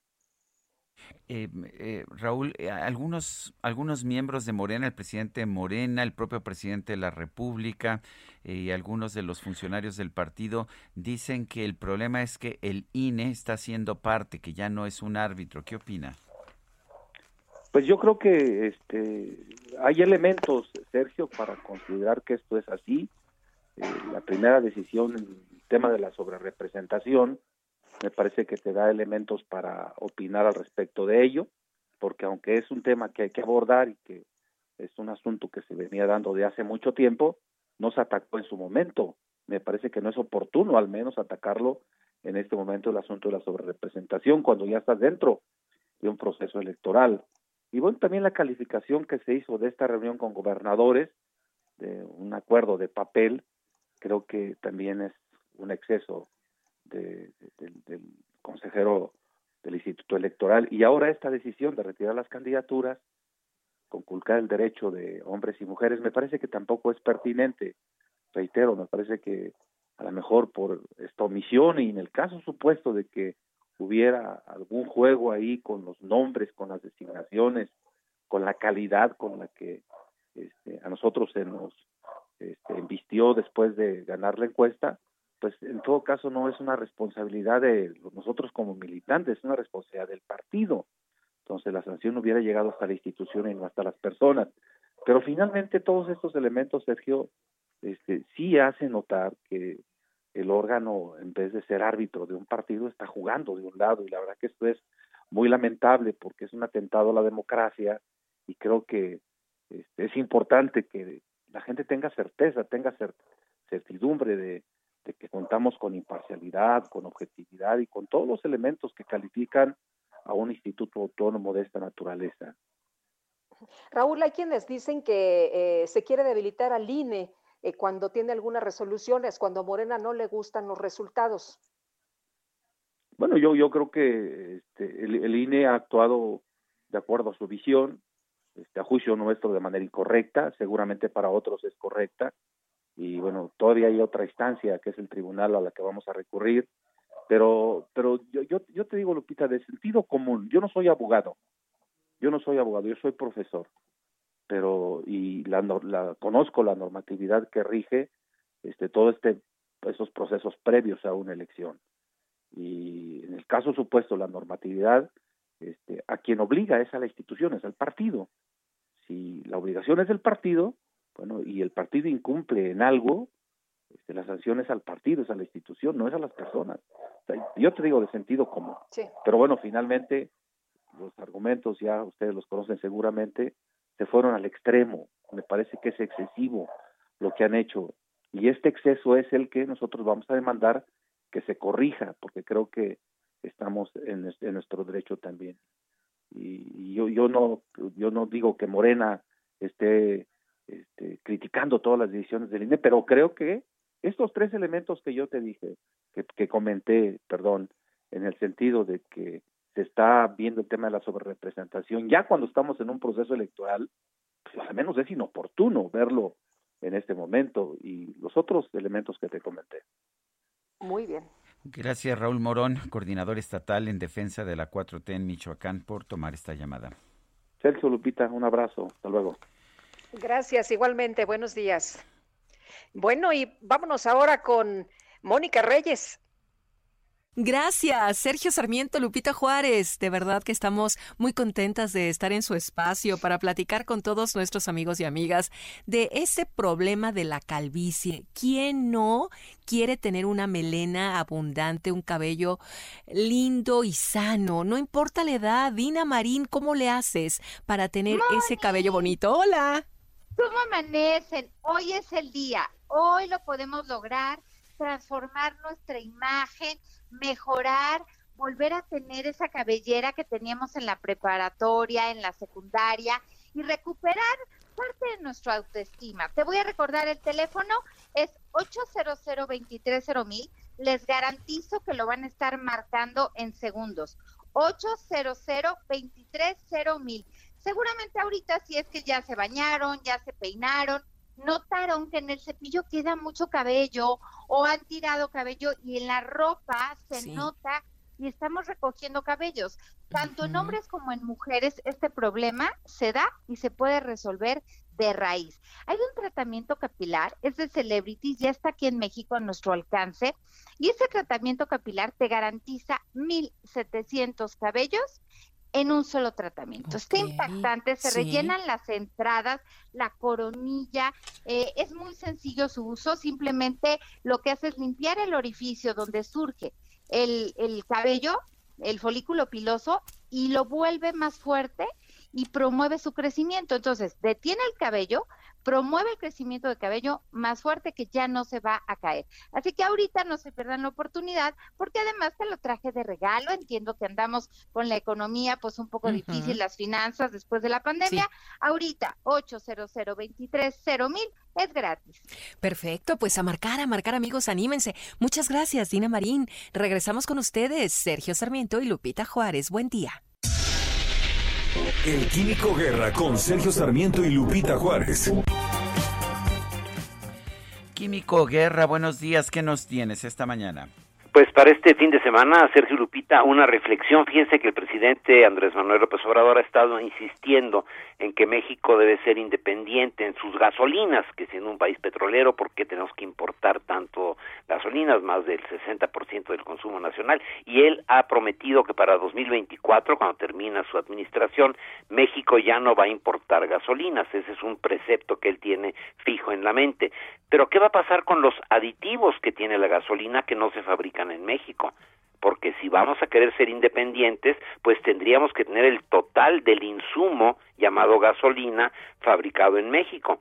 Fíjense que en la actual eh, discusión energética hay un tema de primera importancia, pero que no se ha discutido abiertamente, seguramente el presidente ni siquiera lo ha analizado, el añadirle alcohol de caña, etanol a la gasolina es una práctica que se hace ya en todos los Estados Unidos, inclusive hay una norma desde el presidente Clinton para añadirle el 10% de etanol a las gasolinas, lo cual mejora mucho la combustión. Resulta que la gasolina necesita un oxigenante, eh, Sergio Lupita, ¿verdad? Porque no, no contienen los hidrocarburos, son cadenas de carbono e hidrógeno, no contienen oxígeno para poderse combustionar. Entonces les agrega siempre lo que antes se llamaba un antidetonante, ahora se le llama un oxigenante, y en México se le agrega el MTB, que es el metilterbutil éter, es un oxigenante que como oxigenante es bueno, pero fíjense que es cancerígeno, es un mutagénico que está prohibido ya en la mayor parte de los estados de los de la Unión Americana, en los que no está prohibido es porque ya simplemente no se usa, porque es peligroso, se infiltra hacia los mantos freáticos, eso se determinó en el estado de California y de ahí vino la prohibición. Sin embargo, nos lo siguen exportando aquí a México porque hay una lobby muy muy cerrada, muy concentrada que recibe una buena cantidad de dinero para que México siga importando de los Estados Unidos este MTB, este oxigenante. Tenemos en México un oxigenante extraordinario, que es el etanol de caña. Y fíjense lo que lograría el presidente, bajar el precio dos pesos por litro de la gasolina en forma instantánea simplemente por usar un insumo mexicano, orgullosamente mexicano, en vez de seguir importando de los Estados Unidos el MTB.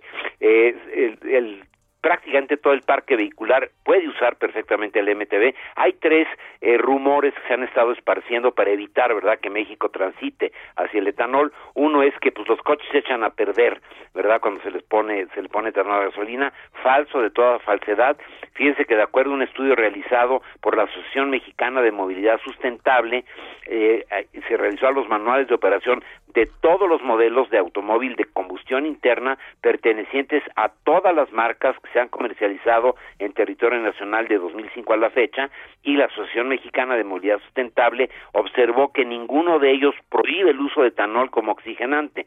Esto lo eh, refiere Luis Alonso González de Alba, que es presidente del Comité Técnico y Científico de la Asociación. Otro de los rumores es que aumenta la contaminación atmosférica, falso de toda falsedad, al contrario, ayuda a disminuir sobre todo la concentración de partículas PM2.5, que son las que más afectan a la salud en la Ciudad de México.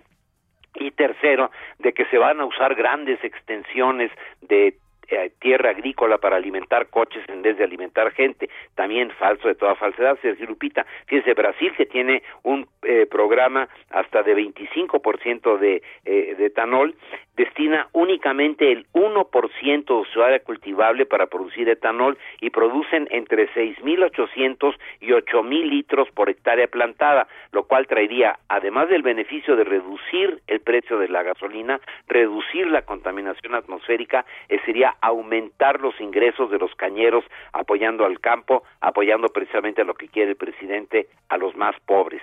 Y luego no como que no entiende uno por qué estas cosas no se discuten en el gabinete del presidente Sergio Lupita. Es que tienen otros datos, mi querido químico. Gracias y fuerte abrazo. Buen fin de semana. Buen fin de semana, gracias. Adelante, Lupita. Muchas gracias y vámonos ahora hasta Ciudad Universitaria con Augusto Atempa. Augusto, ¿qué tal? Muy buenos días. Muy buen día, pues ya me encuentro a las afueras de Ciudad Universitaria y es que les platico que la tarde de ayer, mientras se llevaba a cabo un mitin por parte de profesores que pues estaban demandando la toma, más bien el pago de su salario desde hace varios meses, eh, se llevó a cabo la toma de la Facultad de Derecho. Fueron aproximadamente 20 jóvenes quienes lograron ingresar a esta facultad, tomaron las entradas, colocaron algunas sillas y hasta este momento se encuentra de igual manera tomada la facultad y hay algunas pancartas, algunas eh, pintas que realizaron en las paredes para mostrar su apoyo hacia esos profesores que no han recibido su pago. Esta toma se suma a las 15 instalaciones que pues ya se encuentran en paro. Hablamos de las facultades de Ciencia, Ingeniería, Medicina, Artes y Diseño, Arquitectura, Ciencias Políticas y Sociales, Economía, Química, también las FES, la FES Acartlán, la FES Iztacala, la FES Aragón y la Prepa 1. Por supuesto, eh, nosotros vamos a seguir muy al pendiente. Por lo pronto, pues esta facultad se suma a esto, les vuelvo a mencionar, y para aquellos que circulan sobre la avenida de los insurgentes que vienen sobre Ciudad Universitaria, les informo que el tráfico se encuentra bastante fluido, no hay nada de tráfico para todos aquellos que van hacia la zona del eje 10 o que bien van hacia la zona de periférico. Sergio Lupita, el reporte. Gracias, Augusto. Seguimos pendientes. Son las 8 con 24. Regresamos en un momento más. Que tú no puedes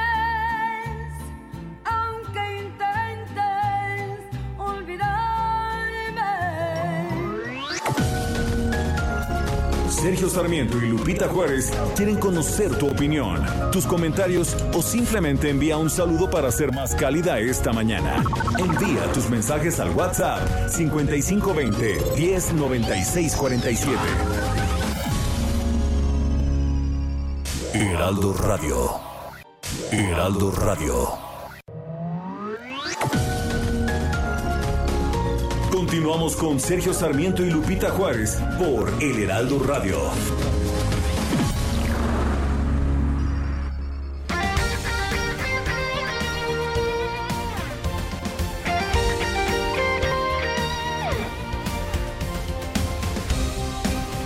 Desde hace 140 años.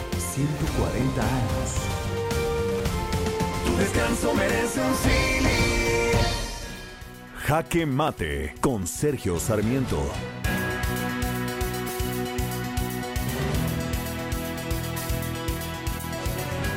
No deja de ser paradójico cuando allá en los años 90 y más adelante los legisladores de la izquierda insistían en crear leyes electorales cada vez más estrictas, con penas cada vez más severas, yo expresaba mi punto de vista contrario y señalaba que como en Estados Unidos y otros países del mundo desarrollado deberíamos dejar una mayor libertad en los procesos electorales.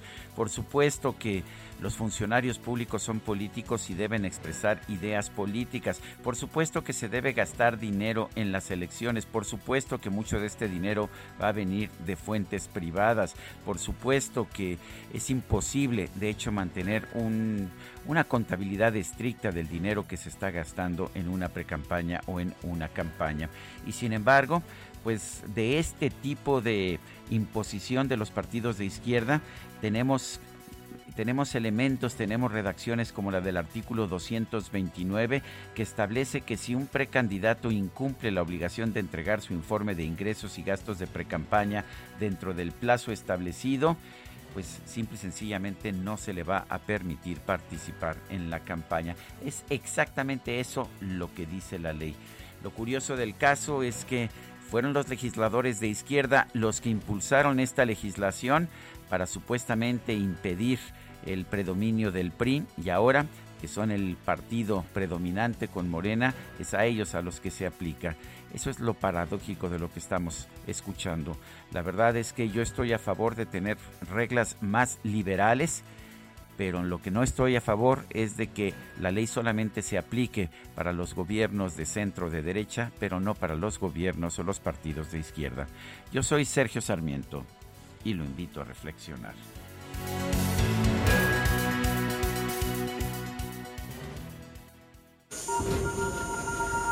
Reporte Metro con Ana Moreno. Ana, ¿cómo te va? Muy buenos días. Hola, muy buen día, Lupita, Sergio. Un saludo al auditorio del Heraldo.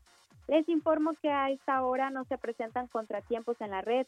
Las líneas que presentan afluencia alta son la 1, 3, 8, 9, A y B, con un intervalo entre cada tren de aproximadamente de 3 a 5 minutos.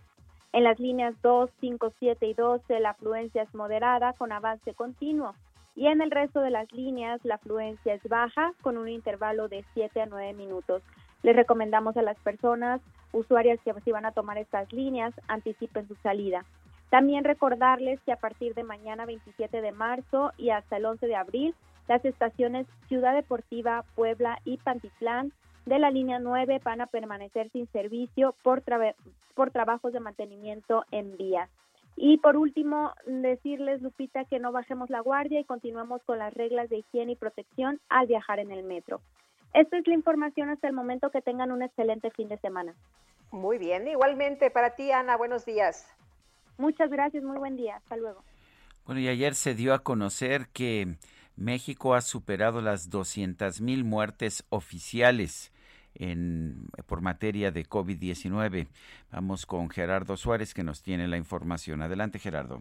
Buenos días. México rebasó las 200.000 muertes confirmadas por COVID-19 al llegar a 200.211 defunciones, informó la Secretaría de Salud. El número de personas que han perdido la vida son comparables a la población de la alcaldía Coajimalpa en la Ciudad de México o al municipio de Córdoba, Veracruz.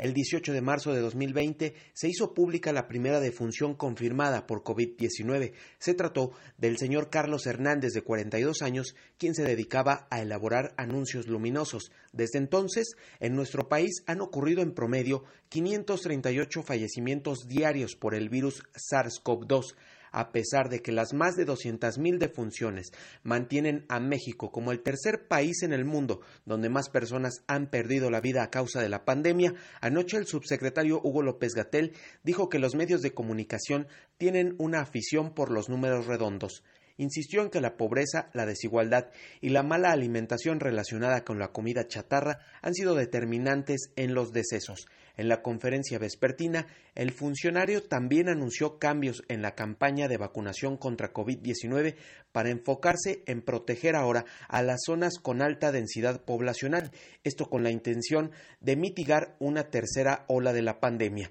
En particular, refirió que se enfocarán en la megalópolis del Valle de México, la cual concentra 39.8 millones de habitantes y está integrada por la Ciudad de México, el Estado de México, Hidalgo, Morelos, Puebla, Querétaro y Tlaxcala. Este es el reporte que les tengo.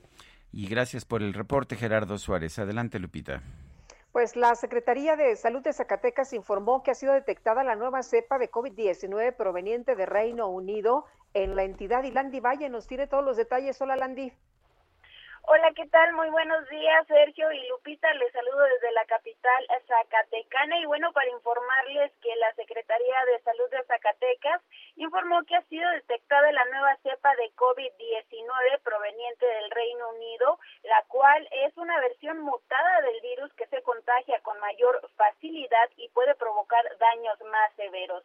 Gilberto Breña Cantú, secretario de Salud, dio a conocer que el Estado fue notificado sobre la detección en una paciente zacatecana el pasado 23 de marzo, la cual hasta este momento ya se encuentra estable y recuperada. Además, se llevó a cabo el seguimiento de las personas con las que estuvo en contacto, por lo que se estableció el respectivo cerco epidemiológico. El secretario aseguró que este es el primer caso positivo con esta variante en la entidad zacatecana y ante la llegada de la Semana Santa recomendó a la población extremar las medidas sanitarias ya conocidas, esto con el propósito de evitar que se propague esta nueva cepa debido a que puede provocar daños más severos a la salud. Así la información desde el estado de Zacatecas. Gracias, Landy. Buenos días. Buenos días. Y Coahuila está en verde en el semáforo epidemiológico de COVID. Alejandro Montenegro, adelante. ¿Qué tal? Muy buenos días, Sergio Lupita. Les saludo con gusto desde Coahuila. Pues así como lo comentas, ayer el gobierno federal envió al gobierno de Coahuila un oficio en el que se le eh, avisa, bueno, pues que pasa el semáforo verde, sería ya el cuarto estado en pasar a este color en el semáforo epidemiológico y bueno, pues ya se espera que a partir de hoy sea oficializado por parte de la Secretaría de Salud Federal. Eh, el gobernador del estado, Miguel Riquelme, señaló que eh, ello no va a significar que, bueno, pues haya un relajamiento en las medidas sanitarias, ni tampoco en eh, la apertura de nuevos giros que todavía están cerrados en Coahuila. Sin embargo, dijo que los subcomités regionales de salud sí van a evaluar aumentar aforos, por ejemplo, en restaurantes, en salones de eventos, en bares, cuestiones que ya abrieron desde hace semanas, desde hace meses incluso, ahí sí se va a evaluar la posibilidad de que se aumenten esos aforos, sin embargo no se van a abrir los que todavía están eh, cerrados como lo son eventos masivos y eh, antros. Comentarte que esta, este cambio en el color del semáforo para Coahuila, bueno, pues se da en medio de eh, una baja en los diferentes indicadores eh, tanto en el de nuevos casos como en el de muertes y también en la ocupación hospitalaria que actualmente se encuentra apenas en un 10%. Eh, comentarte que, eh, de acuerdo con el último corte de la Secretaría de Salud Estatal, bueno, pues hasta la fecha se contabilizan un total de 68.268 casos de COVID y 5.842 muertes. Bueno, pues Alejandro Montenegro, gracias por esta información. Muy buenos días y van a aplicar pruebas rápidas de COVID-19 en los pueblos mágicos del Estado de México para Semana Santa. Leticia Ríos, a ver, cuéntanos. Hola, ¿qué tal? Lupita, Sergio, buenos días. Efectivamente, durante las vacaciones de Semana Santa se contará con pruebas rápidas de COVID-19 para los visitantes de los principales destinos turísticos del Estado de México, como pueblos mágicos, aseguró el presidente de la Cámara Nacional de Comercio del Valle de Toluca, Juan Felipe Chemor Sánchez. En conferencia de prensa destacó que además de que los negocios del sector como hoteles, restaurantes y prestadores de servicios cumplirán con las medidas sanitarias para evitar contagios durante la estancia de los turistas, el gobierno estatal estará aplicando pruebas rápidas a las personas que presenten síntomas relacionadas con el coronavirus. Destacó que también existe una promoción eh, con los prestadores de servicios de transporte público para, en caso de que alguna persona lo requiera, pues se le pueda proporcionar esta prueba rápida. El presidente de Canaco señaló que para este año se espera obtener una derrama económica de 1.500, 300 millones de pesos, eh, pues significativamente menor a los 5 mil millones de pesos que se obtuvieron durante el 2019. En tanto, el presidente de la Asociación de Hoteles en el, en el Valle de México, Jaime Flores Aguilar, indicó que estarán vinculando a los huéspedes que así lo requieran con laboratorios privados para la aplicación de pruebas rápidas y en caso de ser necesario podrán quedarse aislados en sus instalaciones en cuarentena para evitar contagios. Los empresarios señalaron que se pondrán eh, pues todas las medidas sanitarias a disposición de los huéspedes, de los clientes y turistas y se evitará el menor número posible de contagios, pero también destacaron que es necesario reactivar la economía del turismo, que ha sido uno de los más golpeados de, eh, dentro de esta pandemia. Hasta aquí mi información, Lupita. Gracias, Leticia. Muy buenos días. Gracias, buenos días. Bueno, y en otros temas, con 285 votos a favor, 77 en contra y 46 abstenciones, la Cámara de Diputados acordó interponer una controversia constitucional en contra del Congreso de Tamaulipas. Busca la Cámara de Diputados invalidar el blindaje legal que los legisladores tamaulipecos dieron al gobernador Francisco García Cabeza de Vaca ante su eventual desafuero en la Cámara de Diputados. El Pleno de la Cámara instruyó a la diputada presidenta Dulce María Sauri a presentar el recurso ante la Suprema Corte de Justicia y pedir a los ministros que la resuelvan de manera prioritaria por la urgencia del caso y su interés social. Adelante, Guadalupe. Oye, Tomás Yarrington, el exgobernador de Tamaulipas, se declaró culpable este jueves ante la justicia de los Estados Unidos y vamos con todos los detalles. Carlos Juárez, ¿qué tal? Buenos días.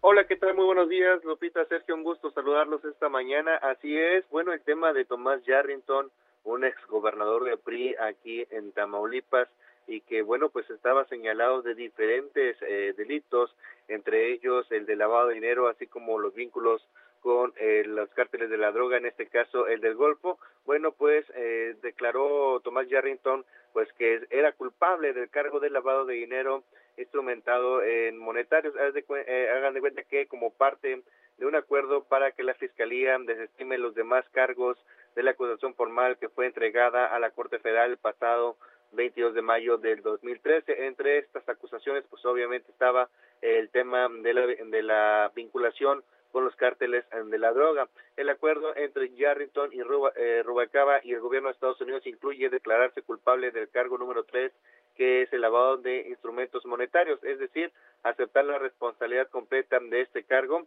subir la gravedad del mismo del lavado de dinero, no apelar su sanción y posiblemente tener consecuencias migratorias en caso de querer ingresar a los Estados eh, Unidos de una en una en un futuro. Medios locales de Tamaulipas indican que el gobierno de Estados Unidos recomienda que se acrediten los 377 días que pasó en la cárcel desde su extradición en Italia hasta pues llegar a los Estados Unidos. También recomienda que la juez otorgue la sentencia más baja y se le confisque una propiedad que tiene en Puerto Isabel. Tomás Yarrington es un expolítico del PRI y fue gobernador de Tamaulipas entre 1999 y 2004. Tras su detención en Italia en 2017, fue extraditado a los Estados Unidos desde ese país en el 2018 para responder a los cargos de narcotráfico. Sin embargo, pues estos mismos pues no lo reconoció, solamente el del lavado de dinero. Así la información, Sergio Lupita, desde Tamaulipas. Muchas gracias, Carlos. Buenos días. Muy buenos días. Bueno, y un exaspirante de Movimiento Ciudadano a una diputación allá en Texmelucan, Puebla, fue detenido por elementos de la Agencia Estatal de Investigación tras la publicación en redes sociales de fotos inapropiadas con su hija de 11 años. Se trata de José Elías Medel Galindo. Claudia Espinosa nos tiene la información. Adelante, Claudia. Así es, Sergio, los saludo con gusto a ti y a Lupita y a los amigos del Heraldo Media Group. Pues justamente la Fiscalía General del Estado dio a conocer la detención de José Lía N. por presunta pedofilia. Esto luego de la difusión de varias fotografías en redes sociales en las que aparece besando a su hija y en la que ya había una denuncia de su contra. Él era aspirante a una diputación local, como ya lo mencionabas, por San Martín Texmelucan, por el partido Movimiento Ciudadano. Fue denunciado en redes sociales en todas estas publicaciones e incluso la autoridad estatal a cargo de Miguel Barbosa, pues informó que por medio de la Procuraduría de la Defensa del Menor del DIF estatal se presentó esa denuncia de hechos ante la Fiscalía para la investigación del tema. Prácticamente después de tres semanas se da esta orden de aprehensión donde, bueno, pues se busca esclarecer si efectivamente hubo un atentado ante la integridad de la pequeña Alexa N, quien se mantiene en resguardo del DIF estatal. Movimiento Ciudadano lo ha dejado fuera de sus filas también a través de diversos comunicados y el político se sabe que ha estado tramitando un amparo, sin embargo, la orden de aprehensión fue llevada a cabo por la Fiscalía General del Estado y ya se encuentra ante las autoridades ministeriales aquí en Puebla. Es el reporte que les tengo. Claudia, gracias. Muy buen día. Bueno, y por otra parte, la jefa de gobierno de la Ciudad de México, Claudia Sheinbaum, calificó como un triunfo el cese de dos jueces involucrados. ¿Se acuerdan ustedes del caso de Abril Pérez eh, Sagaún, víctima de feminicidio? Vamos precisamente a conocer los detalles. Carlos Navarro. Buenos días, Sergio Lupita. Les saludo con gusto a ustedes al auditorio y bien comentarles que la jefa de gobierno, Claudia Sheinbaum, destacó el cese de dos jueces involucrados en el caso de Abril Pérez, quien fue víctima de feminicidio en 2019 en la capital del país. En la presentación de los avances de la alerta por violencia contra las mujeres en la Ciudad de México, la mandataria capitalina calificó como un, como un triunfo este hecho y además se lo atribuyó al movimiento feminista. Fue en mayo de 2020 el, que el Consejo de la Judicatura de la Ciudad de México había determinado retirar del ejercicio de jueces de trámite y suspender temporalmente a los servidores públicos Federico Mosco González y Luis Alejandro Díaz Antonio mientras se investigaba.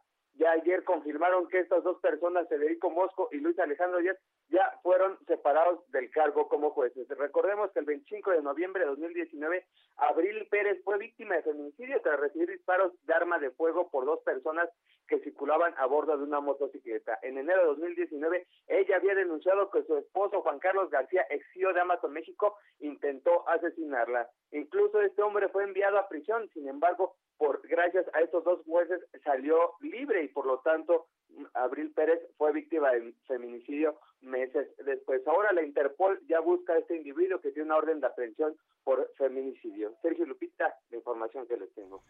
Muchas gracias, Carlos. Hasta luego, buenos días. Bueno, en otros temas, eh, en otros temas, uh, eh, hemos visto una serie de imágenes muy dramáticas, muy tristes, de un grupo de niñas que llevan en, en un ataúd a su amiga Wendy Jocelyn, de 16 años, una, una chica, una niña que fue asesinada en Jonacatlán, en el Estado de México. Eh, pues sus compañeras estudiantes de secundaria con el rostro sin maquillar pues cargaban con muchas dificultades el ataúd de esta compañerita de esta compañerita suya. Y bueno pues fue una cosa muy muy impresionante allá en el panteón de Villa Cuauhtémoc. Eh, el cortejo comenzó eh, desde una vivienda de la cabecera municipal de Jonacatlán. La madre le lloraba le lloraba a su hija le decía te amo mi amor te amo mi Wendy que Dios ilumine tu camino tu corazón no tengas miedo y bueno, pues muchas de las niñas que estaban ahí pues exigían justicia, exigían justicia por la muerte de esta chica de 16 años, Wendy Jocelyn, de 16 años. Su cuerpo pues fue encontrado muerto hace apenas algunos días. Una más de una larga lista. Qué terrible y qué dolor y siguen los feminicidios en nuestro país, 11 mujeres, niñas asesinadas todos los días. Y Sergio, fíjate que hablando de este tema, eh, me invitaron y agradezco mucho al Heraldo, el Heraldo Podcast, está realizando una serie de reportajes que se titula Que nadie nos olvide y es precisamente un espacio dedicado a hablar de las historias de mujeres, estas mujeres llenas de luz, estas mujeres trabajadoras que se topan en algún momento de su vida con el agresor, con eh, una persona que, bueno, pues las enamora y, ellas eh, creen en todas estas promesas y llega un momento en que esta persona que ellas creen que las quiere, que las ama, es justamente quien les quita la vida, estos feminicidios en nuestro país. Pero vamos a escuchar, vamos a escuchar parte de este trabajo. Que nadie nos olvide. Feminicidio de Marilyn de Fátima Mena Irigoyen, Mérida, Yucatán, 5 de febrero del 2021. La muerte llegó al hogar de Marilyn cuando era una niña. Su padre falleció cuando ella, la mayor de tres hermanos, apenas tenía siete años. Desde ese momento las dificultades en su familia comenzaron, pero nada que con su empeño no lograra superar. Contadora pública de profesión, cuando le arrebataron la vida, estaba a menos de un mes de cumplir 34 años el 7 de marzo. Fanática de Harry Potter, popular y muy querida por todos sus amigos, a Marilyn Mena Irigoyen no le gustaba que le regalara nada. Si la vida algo le había enseñado era a valerse por sí misma y a luchar lo que se proponía lo lograba. Tuvo muchos trabajos, desde mesera hasta auxiliar contable. Bueno, pues así empieza este reportaje, Sergio. Es eh, el trabajo que se ha hecho para el Heraldo Podcast. Que nadie nos olvide. Y de lo que se trata es de recordar estas vidas, de recordar a estas mujeres y que en este país, que en este país se haga justicia. De eso se trata, así que los invitamos a escuchar que nadie nos olvide. Pues gracias por la, gracias por la invitación. Me parece, me parece muy importante. Vamos con otros temas. Vamos a las calles de la Ciudad de México. Alan Rodríguez, adelante. Lupita, Sergio, muy buenos días. Nos encontramos en estos momentos en el centro histórico de la Ciudad de México, frente al Palacio Nacional, donde esta mañana una persona identificada como Dimas Sorrosa, quien era, quien era el candidato a la presidencia municipal de Santa María Huazotitlán, en el estado de Oaxaca, se amarró e inició una huelga de hambre para reclamar al presidente de la República por la imposición de candidatos en el partido de Morena. Ellos denuncian que Mario Delgado es la persona encargada de designar a los candidatos y de quitar a las personas que ya estaban previamente registradas. Por este motivo permanece esta persona amarrada a un poste y ya fue atendido por personas, perdón, por personal del gobierno de la Ciudad de México, quienes le han brindado la atención. Sin embargo, él denuncia que no se retirará de este punto hasta que sus quejas y sus denuncias sean escuchadas. Por lo pronto, Sergio Lupita, es el reporte que tenemos. Muy bien, Alan Rodríguez, muchas gracias. Continuamos al pendiente. Continuamos atentos y Javier Ruiz, ¿por dónde andas? Buenos días. Hola Lupita, Sergio, ¿qué tal? Excelente mañana. Nos encontramos en la zona sur, exactamente a un costado de la alcaldía Xochimilco, en la avenida Guadalupe y Ramírez y la avenida Celebración División del Norte, y es que este cruce tan importante se conecta al centro de Xochimilco, está bloqueado cerca por 100 a 200 personas, todos ellos trabajadores de ferias de Xochimilco, están exigiendo que les permitan abrir estas ferias. Hay que mencionar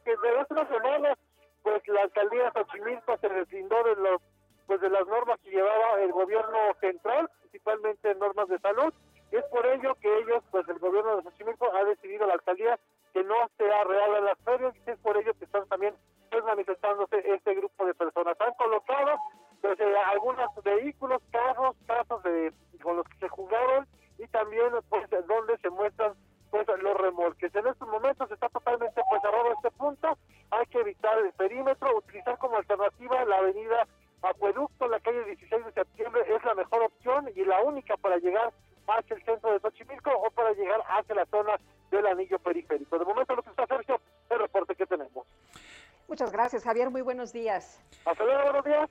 Son las 8 con 54 minutos, 8 con 54. Guadalupe Juárez y Sergio Sarmiento estamos en el Heraldo Radio.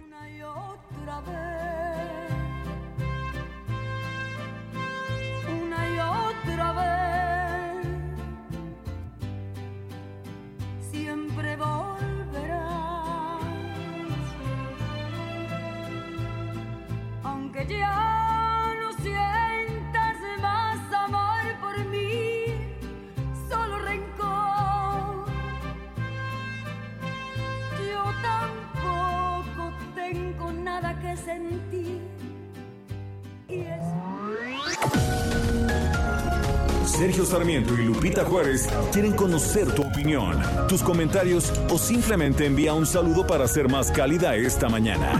Envía tus mensajes al WhatsApp 5520 109647.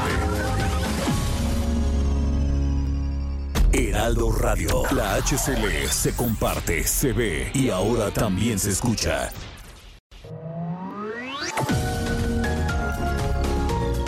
Continuamos con Sergio Sarmiento y Lupita Juárez por El Heraldo Radio.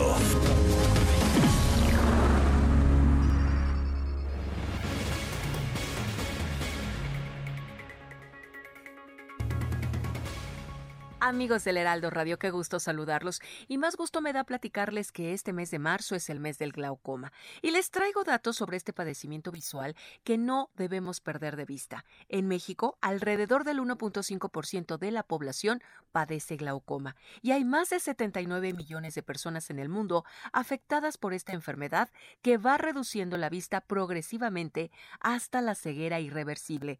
Esto si no se detecta a tiempo.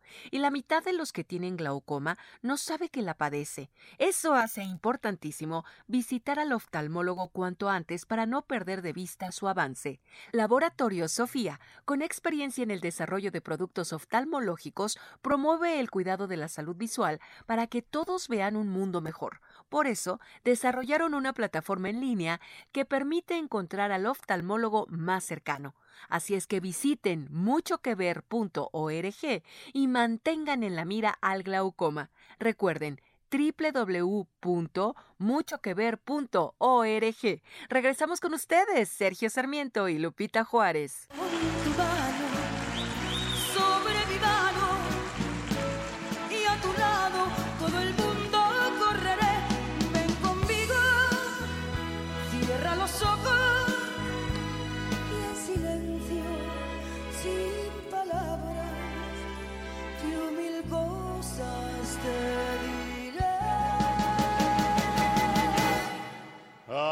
Acompáñame.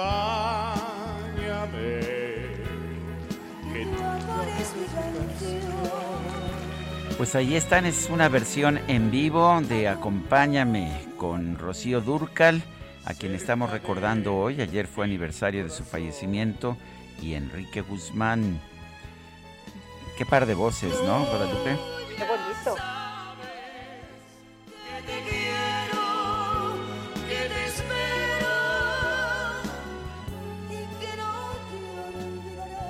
Ay, qué bonito, qué bonito. Pues disfrutando mucho la música este viernes, también nuestros amigos del auditorio que nos han estado enviando mensajes. Oye, y nos dice una persona del auditorio, buenos días Lupita y Sergio, feliz viernes. Considero exagerada la postura de quitar la candidatura por no presentar los gastos. La acusación de violación y acoso sexual, esa sí es causal importante. Saludos. Y otra persona nos dice, supongo que estamos ante un caso de justicia poética. Recordemos que Morena no quiso revocar la candidatura de Salgado por las acusaciones de abuso sexual, pero el INE decide aplicar la ley. Recordemos que su pre-campaña era también un intento por lavar su imagen. Supongo que si se tratara de otro candidato menos controvertido o de bajo perfil, eso no sería noticia. Yo soy, soy Jesús Díaz de Azcapotzalco. Bueno, la verdad es que cancelaron las candidaturas de 61 personas, de 61 aspirantes. ¿No es así, Guadalupe? Fíjate que sí, Sergio, no nada más le tocó a estos dos candidatos, porque fue el candidato de Guerrero al gobernador. Lo que pasa es que llama mucho la atención porque son candidatos al gobierno del estado. Y también ya hablamos con Raúl Morón, el candidato al gobierno de Michoacán.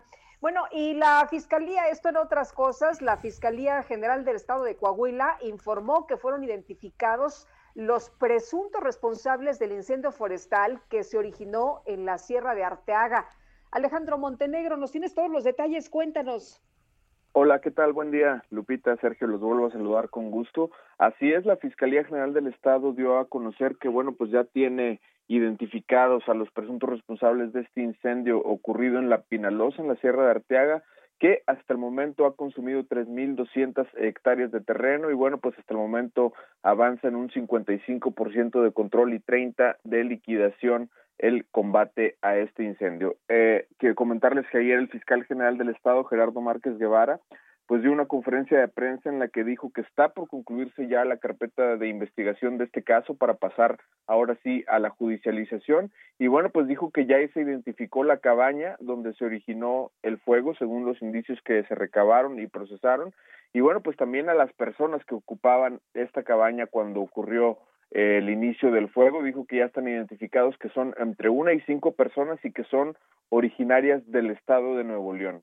Eh, ante esta situación señaló que se solicitó eh, colaboración a la Fiscalía de Nuevo León para que ellos sean los que lleven a cabo las diligencias de entrevista con los propietarios de esta de esta cabaña para eh, co continuar con este proceso. Todavía no se define cuál va a ser el tipo penal que se aplicará para imputar este delito. Se está tomando en cuenta tanto el Código Penal del Estado como, como leyes federales. Eh, sin embargo, el fiscal señaló que hay una causal importante y es que no hubo, no habría eh, intención de haber provocado este incendio, que habría sido un tema de omisión de cuidados y por lo tanto eh, la acusación podría ir por un delito culposo y no doloso. Entonces habrá que estar atentos eh, finalmente cómo es la acusación que eh, se sigue por parte de la Fiscalía General del Estado y bueno, pues esto ocasionaría que la pena sea menor a la que se ha hablado. Se había hablado de que podrían alcanzar hasta 20 años de prisión, sin embargo, con esta causal eh, podría ser eh, menor la, la, la, flaga, pues la, la, la pena que podrían alcanzar. Muy bien, pues muchas gracias Alejandro, buenos días. Muy buenos días. La Cámara de Diputados podría aprobar en los próximos días una iniciativa de ley para crear un padrón de usuarios de telefonía móvil. Esto sería mediante la modificación de la Ley Federal de Telecomunicaciones y Radiodifusión. La propuesta ha sido muy cuestionada, pero vamos a hablar con Luis Fernando García, director general de la Red en Defensa de los Derechos Digitales. Luis Fernando García, ¿cómo está? Buenos días. Muy buenos días, gracias por la invitación. Eh, cuéntenos, ¿qué, ¿qué ve usted en esta ley? ¿Qué le parece positivo? ¿Qué le parece negativo? Bueno, sin duda te voy a decir puras cosas negativas que consideramos de repente que esta, este nuevo padrón es una reedición del registro, el fallido registro nacional de servicios de telefonía que se impulsó en el gobierno de Calderón por parte de García Luna y que terminó por crear una base de datos que eh, a menos de dos meses de ser conformada fue eh, filtrada, estuvo en venta en, Internet y en, el mercado negro y que puso más en riesgo a la, a la población que le, en lugar de darle eh, más seguridad como se promovió en ese momento. Este padrón que se pretende crear es prácticamente lo mismo, con el añadido más grave de pretender que para la compra de un chip de telefonía sea necesario la entrega de datos biométricos, datos cuya si se comprometen esos datos, pues son más difíciles de restituir o imposibles de restituir porque las personas no podemos cambiar de cara ni de huella digital eh, y el, el, que sean comprometidos, pues comprometería la seguridad y, de las personas de manera permanente. Es importante mencionar que solamente 17 países en el mundo exigen una identificación biométrica para la compra de un chip de telefonía. Todos países principalmente autoritarios, países como China, Arabia Saudita o Venezuela, eh, y México estaría eh, colocándose en esa lista de países autoritarios que exigen eh, la entrega de datos biométricos para la compra de un chip de telefonía. Esto no funciona para reducir delitos de ninguna manera, no hay, nada, hay cero evidencia de que estos registros funcionen. Muchos países no tienen estos registros, como Reino Unido, Estados Unidos, Canadá, Suecia, Finlandia, etcétera. Eh, y, en realidad eh, es un capricho, es, un, un, capricho de algunos funcionarios de la Secretaría de Seguridad eh, y Protección Ciudadana que no tiene el apoyo ni del IFT, que es el que se supone que manejaría el, registro, las empresas de telecomunicaciones y eh, eh, prácticamente de nadie, ¿no? Y, es decir, es una medida demagógica que pone en riesgo la privacidad y la seguridad de las personas. Cabe mencionar incluso que las autoridades podrían acceder a este padrón sin ningún tipo de control judicial y sin ningún tipo de control democrático ni de transparencia. Luis Fernando, eh, hay varios puntos que ustedes destacan y, son muy preocupantes. Por ejemplo, el que si tu línea telefónica es robada o suplantada y usada para un crimen, tú debes acreditar que no fuiste responsable. Y, esto, bueno, pues eh, eh, te pueden culpar por un delito que tú no cometiste. Exacto, es que es absolutamente absurdo creer que la delincuencia organizada va a ir a registrar tu celular antes de hacer llamadas de extorsión o hacer eh, organizar delitos. Eso no va a suceder. Es muy fácil darle la vuelta al padrón por parte de la delincuencia organizada. Se pueden usar chips de Estados Unidos o de Guatemala, se pueden eh, hacer clonación de, tarjetas SIM, se puede eh, se pueden usar servicios de voz sobre internet. Es decir, hay muchas maneras de hacer llamadas de extorsión, por ejemplo, sin que desde números no registrados. Eso es, lo, es la manera en la que la delincuencia organizada va a seguir operando y las, el padrón va a estar compuesto de personas inocentes a las que bien podrían estarlas acusando de un delito eh, y el, la propia ley que se pretende aprobar dice que se presumirá que cualquier llamada que se haga desde un teléfono es la hizo el titular salvo prueba en contrario. Es decir, la presunción de inocencia se revierte y tú tienes que probar tu propia inocencia en caso de que suplanten tu identidad o tu número telefónico y se hagan llamadas de extorsión desde el mismo. Esto es absolutamente violatorio de los derechos humanos, es un sinsentido, y, y para muestra la sesión de la comisión, las comisiones del Senado que, que, eh, discutieron esto ayer, ¿no? Inclusive eh, eh desde Morena, que quienes aprobaron esta, esta posición, no hay argumentos. Inclusive el, el, el, senador Ricardo Monreal en, hace 10 años, en 2011, dio un discurso diciendo que este tipo de registros son eh, eh, autoritarios, son una violación flagrante de los derechos humanos. Sin embargo, ahora que están en el poder, están empujando políticas de Calderón que antes, hace 10 años fracasaron y que ellos denunciaron como violaciones de derechos humanos, ahora son ellos los que están impulsando. Por eso es que no tiene razón de ser y es sumamente peligroso la aprobación de este padrón. Eh, Luis Fernando, ¿qué posibilidades le ves a la aprobación de esta iniciativa que pues ya nos dijiste es violatoria a los derechos humanos? Pues hasta ahora en las comisiones todos los partidos, salvo Morena y el PES, eh, incluso el PT se opuso, se han opuesto, entonces la votación va a estar cerrada eh, y esperaría que hubiera cordura y congruencia del, discurso de algunas personas de Morena que han dicho que esto es violatorio de derechos humanos y no se apruebe en el Pleno. Sin embargo, en caso de que se apruebe, estamos confiados de que eh, esto es absolutamente inconstitucional y el Poder Judicial de la Federación, como ya lo ha hecho con otras leyes recientemente aprobadas, sin duda deberá revocar y, evitar que este padrón se haga realidad. Eh, oye, y bueno, por otra parte, decías al principio la conversación cuando le contestabas a Sergio sobre los delitos, eh, que, que por ejemplo, cuando estuvo lo del Renau vigente, subieron los delitos de extorsión y de secuestro, es decir, ¿esto no significa que van a disminuir estos delitos? para nada. Eh, el registro probablemente aumente esos delitos porque también es importante, eh, digamos, no, no dejar de apuntar que desgraciadamente en México la línea que divide a la delincuencia organizada y a las autoridades de seguridad muchas veces es inexistente. Entonces, le estamos dando una herramienta poderosa a personas que pueden usarla para delinquir, inclusive, y delinquir la delincuencia organizada que está dentro y la que está fuera del Estado.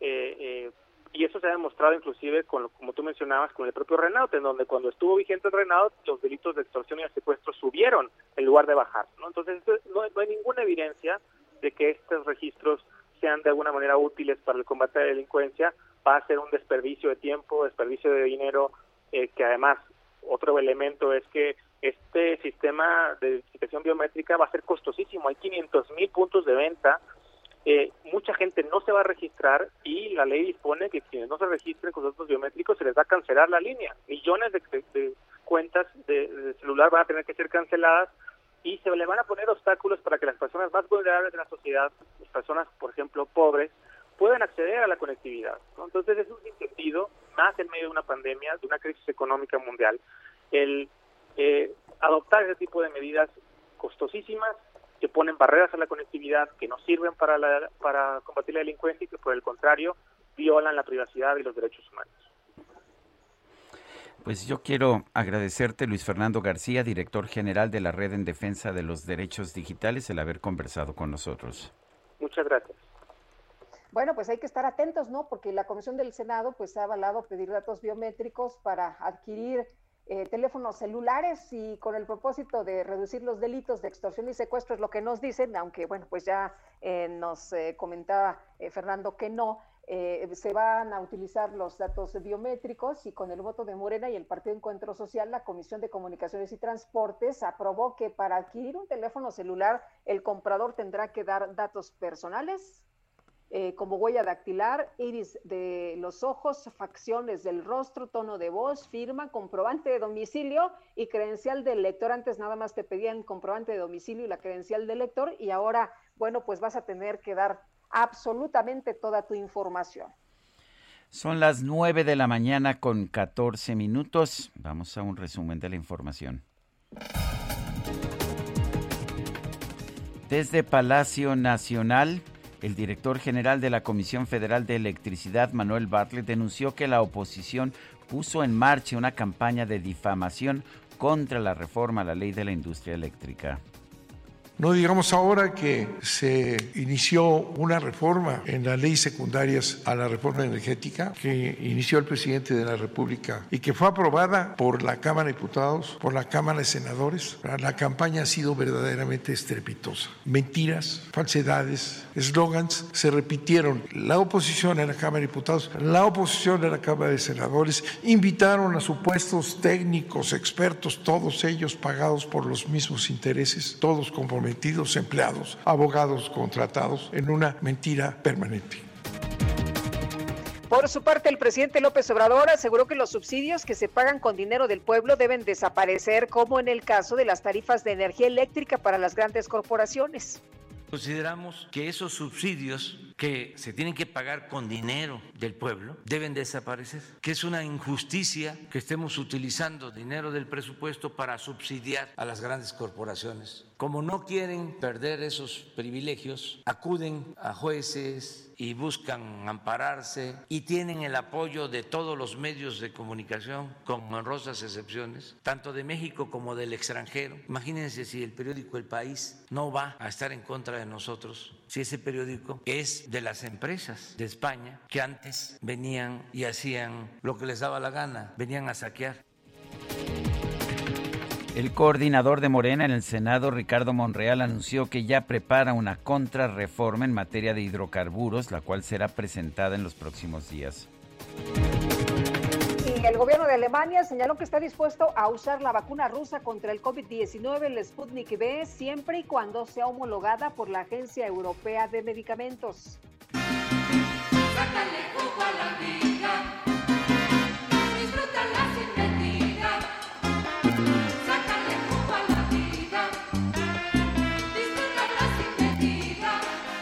Ya en Colombia se dio a conocer el caso de un hombre llamado Adriano Gómez, quien logró evitar un asalto en su negocio de arepas gracias a un jugo de guanábana. A ver, le explico.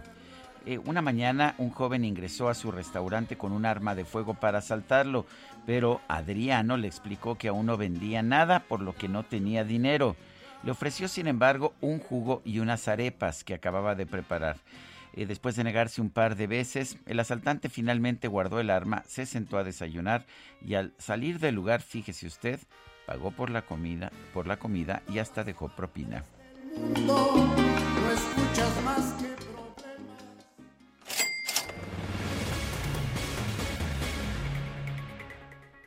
Bueno, y seguimos con la información. ¿Dónde se contrató el 1.1 millón de trabajadores que se sumaron a la fuerza laboral? En los últimos eh, meses, pues vamos a platicar del tema con Héctor Márquez, él es presidente de Amechi, director de Relaciones Institucionales de Manpower Group. Héctor, ¿cómo estás? Qué gusto saludarte, buenos días. Lupita, qué gusto saludarte también. Gracias, Héctor, por hablar con nosotros. Cuéntanos qué, qué vemos en esta en esta encuesta. Si nos comparamos, de hecho, a como estábamos hace un año, hay una pérdida de 2.4 millones de posiciones de ocupación. Eh, pero eh, si lo vemos este contra los meses de la crisis, pues la situación es distinta. ¿Cómo interpretan ustedes esta información? Qué gusto, Sergio, saludarte también.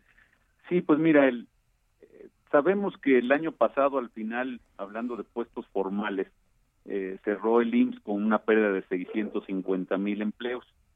Y, y el año empieza con una cierta recuperación en donde vimos eh, llegar un enero casi a 50 mil, febrero 115, y, y pues ahí va la recuperación, o sea, por lo menos hay que recuperar 650 el año pasado ya sin pensar en crecimientos, ¿verdad? Pero contrasta mucho ahorita con esta encuesta nacional que nos hace el INEGI de, sobre la ocupación y empleo. Eh, como sabe, esta semana publica eh, el ENOE entonces los datos y nos da una cifra, eh, por un lado, como si fuera un iceberg, lo ves bien bonito porque dice, oye, ya este, logramos que 1.1, un millón cien mil eh, personas ya estén eh, ocupadas, ya, ya este, recuperaron empleo. A la hora de, analizar el, detalle, lo que encontramos es que eh, hay 900 mil empleados subordinados, o sea, personas que ya tienen un trabajo, que están siendo contratadas, pero si lo comparas con lo que dijo el IMSS, que son 115, entonces, ¿dónde quedaron los otros 785 mil? Entonces, esos 785 mil, pues los están contratando en una forma informal, es decir, sin seguridad social. Entonces es, pues, muy preocupante porque eh, los otros 200 mil inclusive se, se han autoempleado, están ocupados por cuenta propia, eh, y te habla pues entonces de eh, un poquito más a fondo, conociendo perfectamente el sector, que lo que está ocurriendo es que con la incertidumbre que hay ahorita en materia laboral de si se va a poder seguir subcontratando a las personas, si ya no, eh, qué va a pasar, este, y además de toda la situación económica difícil que ya traemos, entonces, pues a la gente la están contratando sin seguridad social. la, la razón es muy sencilla, el, el costo de una persona por, por bajo que sea su sueldo, que el promedio en el país, este, digamos, son alrededor de 12 mil pesos registrados en el IMSS, eh, te ocasiona cargas de un 25 a 30% eh, de pues, seguridad social, es una carga patronal. Entonces, eh, a la gente la contratan bajo mecanismos que hoy, pues la, la ley no, no se fue por ahí, en lugar de de decir cierro esas llaves, mejor se fue a otras de cerrar mecanismos formales. Y, básicamente hablamos de que a la gente la puedes contratar por honorarios, por asimilados a salarios. Eh, desafortunadamente hay muchas formas de pagarle a la gente, inclusive que no sean nada más así simplemente depositándole.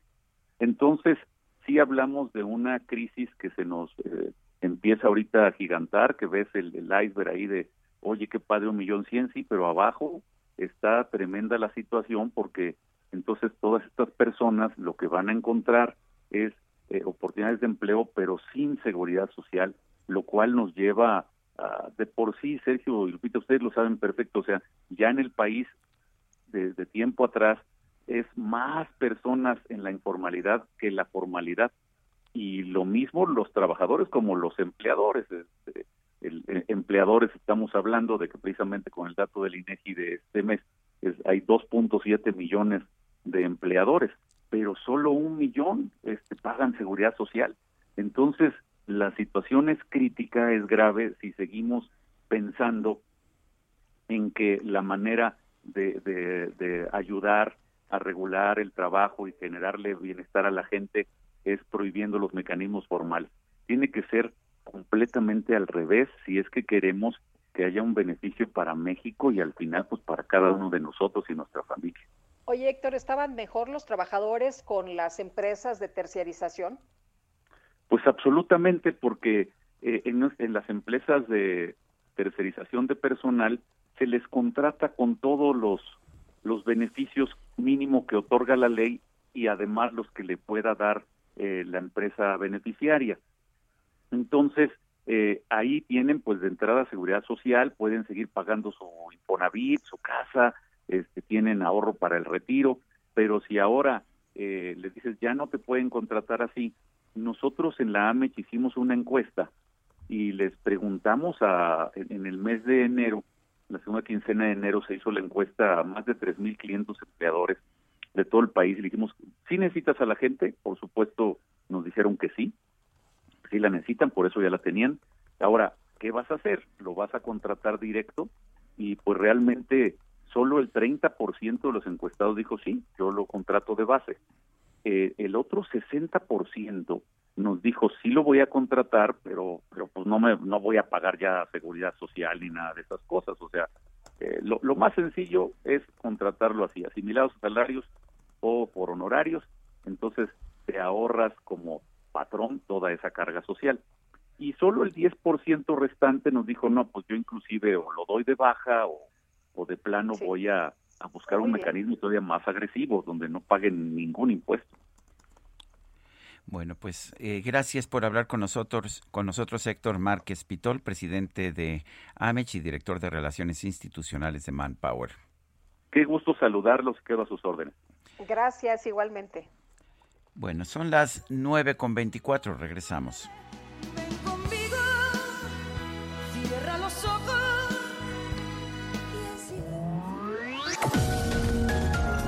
Sergio Sarmiento y Lupita Juárez quieren conocer tu opinión, tus comentarios o simplemente envía un saludo para ser más cálida esta mañana. Envía tus mensajes al WhatsApp 5520 109647. Heraldo Radio, la HCL se comparte, se ve y ahora también se escucha.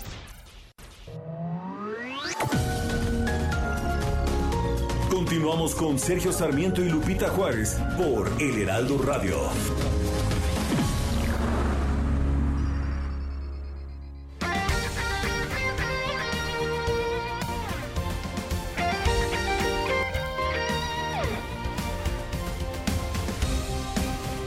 Desde hace 140 años. 140 años.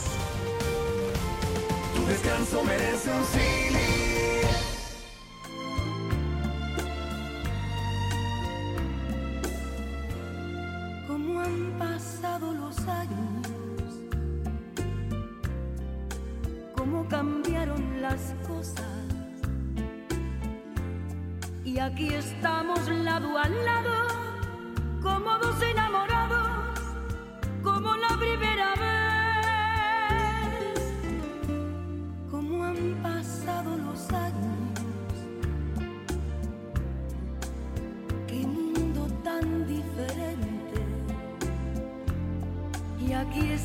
Frente a frente, como dos adolescentes que se miran Bueno, otra clásica y una de las más famosas de Rocío Durcal, ¿Cómo han pasado los años? Y juramos un La canción es de la inspiración de Rafael Ferro García y Roberto Ligui. Y en secreto murmuramos, nada nos va a separar. Tenemos mensajes de nuestro público. Muy buen día, como todos los días, los escucho con mucho gusto. La música de hoy de lujo y sobre todo recordar a un excelente intérprete de la música de Juan Gabriel y nuestra música mexicana. Yo recuerdo cuando veíamos Rocío Durcal en Siempre en Domingo. Era algo maravilloso con su hermoso vestuario y su potente voz. Mi nombre es María Soledad López Pérez de la Alcaldía Escapotzalco y soy maestra. Los felicito por su excelente labor diaria. Dios los bendiga y mucha salud para todos ustedes. Un gran equipo de trabajo. Muchas gracias. Nos dice otra persona que no nos da su nombre. Buenos días, son los... Ah, no, sí nos da el nombre. Son los mejores. Soy su fan de siempre. Soy Raúl Blanco de Iztapalapa. Mándenme un saludito, por favor. Que Dios los bendiga siempre. Don Raúl Blanco de Iztapalapa. Un fuerte abrazo de Guadalupe y Sergio Sarmiento. Gracias por escucharnos. Son las nueve de la mañana con treinta y dos minutos. Ya la veo venir, ¿eh? Guadalupe, ya la ¿Ah, veo sí? venir. Pero además, ¿Ya, ya la escuchas? y este sí, ¿sabes qué? Yo creo que se están dejando influir porque la veo así como vehículo de Fórmula 1. Este, ahí viene la micro deportiva, pero pues parece Oye, ¿y Aston dice Martin. Checo? y sí, viene manejada por el checo DJ Quique. Ándale. Vamos con la micro deportiva. Damas y caballeros, con ustedes. La micro deportiva. En vivo. En vivo. Uh-huh, this my shit.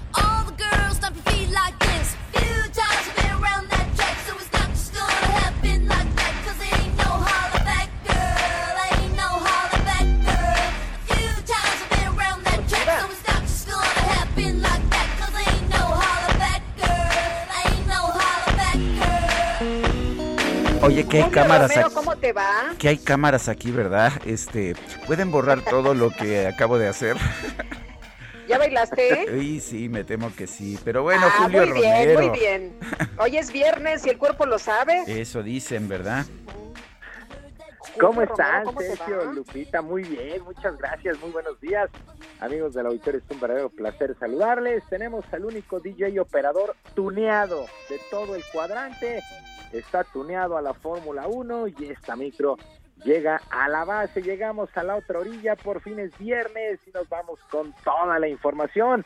Quedaron listas las semifinales del preolímpico de la CONCACAF en busca del boleto a Tokio 2020 para el domingo. La selección mexicana estará enfrentando a su similar de Canadá a las 7 de la noche en la cancha del Estadio Jalisco, mientras que el otro compromiso lo estarán disputando los Estados Unidos ante Honduras en el mismo inmueble, pero más temprano a las 4 de la tarde. Así es que los ganadores de estos duelos estarán logrando su boleto a los Juegos Olímpicos. México contra Canadá, Estados Unidos ante Honduras. Estas semifinales el domingo, el preolímpico de la CONCACAF. Mientras que la selección mayor, bajo las órdenes del timonel Gerardo Martino, entraron en la recta final de su preparación allá en Cardiff para el amistoso del día de mañana contra Gales. El duelo será a las 2 de la tarde. En el reporte que manda en sus redes sociales el conjunto tricolor, pues ha destacado la entrega que ha tenido Raúl Jiménez, este atacante del Wolverhampton. Hay que recordar que Jiménez está recuperando de una fractura de cráneo que sufrió con su equipo. Fue convocado a la selección y aunque no verá actividad en ninguno de los dos duelos amistosos, trabaja al parejo del equipo. Pero eso sí, ha entregado al 100% en los entrenamientos Raúl Jiménez con una protección especial. Bueno, y aprovechando la pausa por la fecha FIFA, Arturo Bricio, quien es el titular de la comisión de la comisión de arbitraje en la Femex Food, hizo un balance al momento de lo que ha sido el torneo Guardianes, eh, pues que va en su jornada número 12. El VAR ha tenido un total de 566 revisiones con 46 rectificaciones y 11 ratificaciones de la marcación original de los silbantes en el campo. Así es que al momento ha habido 46 errores, 46 errores de eh, pues los árbitros que eh, calificó Arturo Bricio como un buen buen balance eh, pues prometió prometió mejorar el VAR de cara a la liguilla argumentando que la pandemia pues les ha recortado varios cursos de capacitación. Bueno pues ahí las cosas ha sido tremendo lo que ha sucedido con el VAR lo sucedido el pasado fin de semana en San Luis. Pues de ahí además de esos 46 pues ahí había como cuatro en un solo partido. Pero bueno pues así las cosas con el balance que hace Arturo Bricio al arbitraje en la presente campaña. Y comenzó la cuenta regresiva para lo que será el inicio de la temporada en el béisbol de las grandes ligas el próximo primero de abril.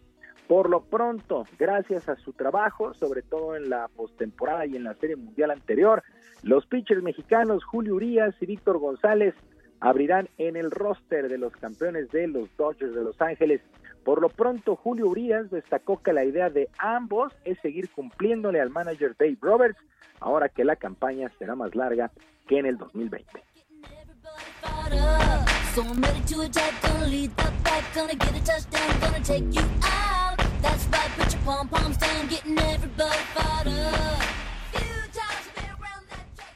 de los más momentos, pues nadie nos salvamos y obviamente de los buenos hay que aprovecharlos y, y tratar de, de, aprovecharlos al máximo y tratar de seguir haciendo tu trabajo, no es lo que es lo que en mi mentalidad es lo que me, me, cuando me subo a la loma es lo que trato de hacer. Este año es lo mismo, ¿no? Este año obviamente la temporada va a ser un poco más larga, van a haber más oportunidades de lanzar, van a haber más inning que, que, que poder lanzar, entonces yo pienso que va a ser un, un poco diferente al año pasado, simplemente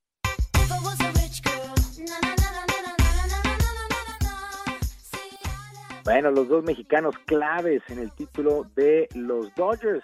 Bueno, simple y sencillamente el ganador y el salvamento del último juego, del juego del título para los Dodgers, Víctor González y Julio Urias. Mucha, mucha suerte para ellos.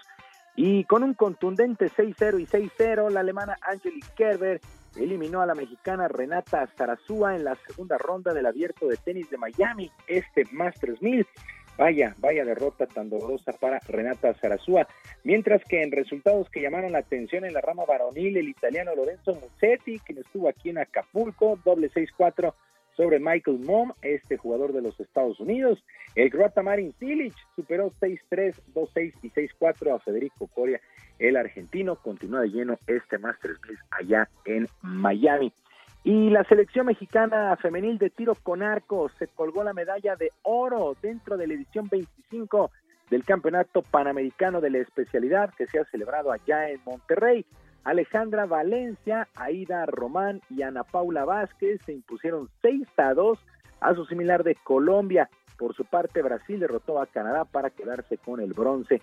En varones, Luis Álvarez, Ángel Alvarado y Carlos Rojas perdieron en semifinales, pero se repusieron para ganar la medalla de bronce, superando a su similar de Cuba, el tiro con arco, que también es una de las disciplinas que se alista para los Juegos Olímpicos y que puede entregar muy, muy buenos resultados.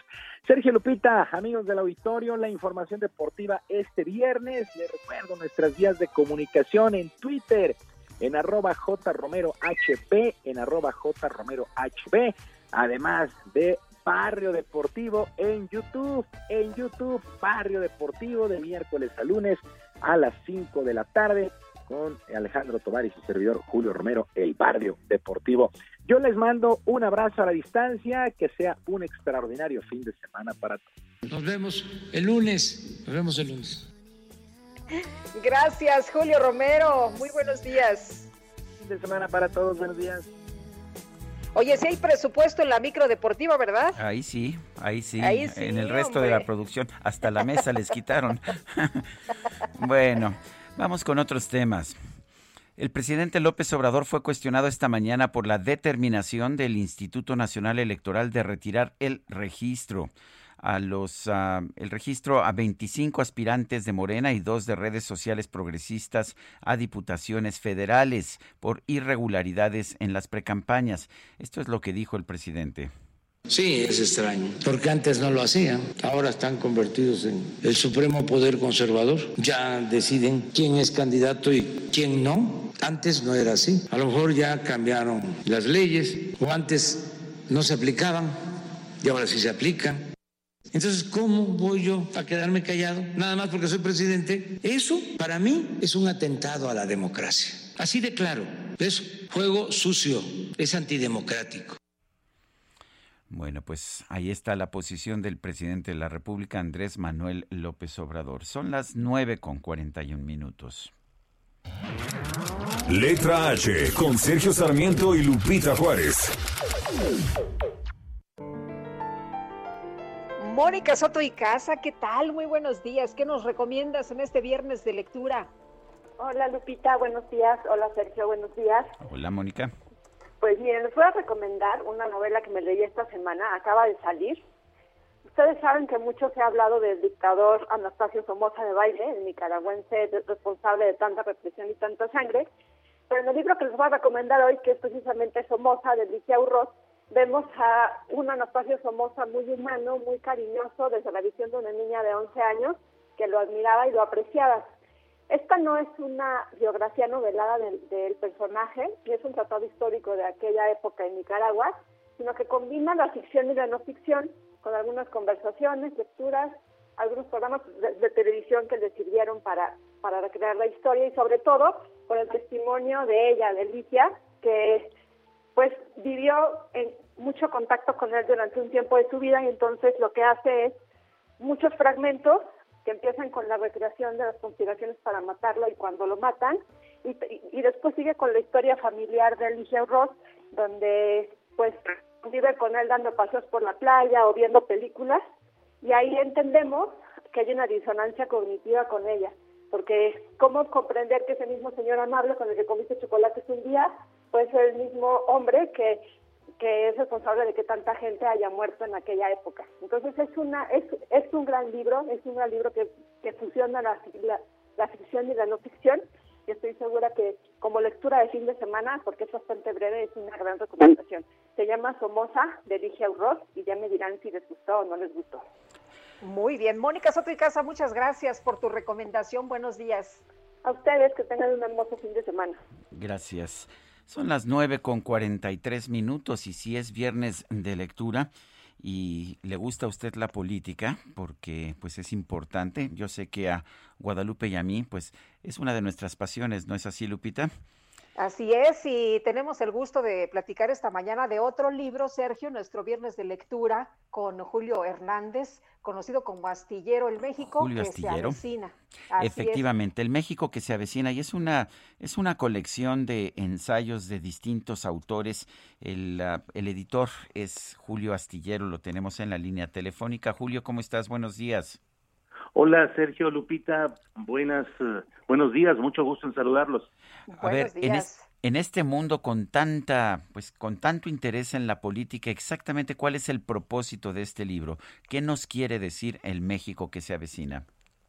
El México que se avecina de la editorial HarperCollins trata de revisar con las voces de 11 periodistas, entre ellos un servidor, eh, el primer tramo de el- la administración de Andrés Manuel López Obrador y los retos, los rezagos, los, eh, las perspectivas en diferentes ámbitos de la administración pública, de tal manera que nos preguntamos hacia dónde va este México con eh, las restricciones que ha implicado la pandemia, las consecuencias económicas negativas y preguntarnos hacia dónde vamos con un enfoque crítico eh, en el cual se reconoce las cosas buenas y positivas que se han logrado en este tramo, pero también acentuando los riesgos y los retos de esta de este momento político que se vive.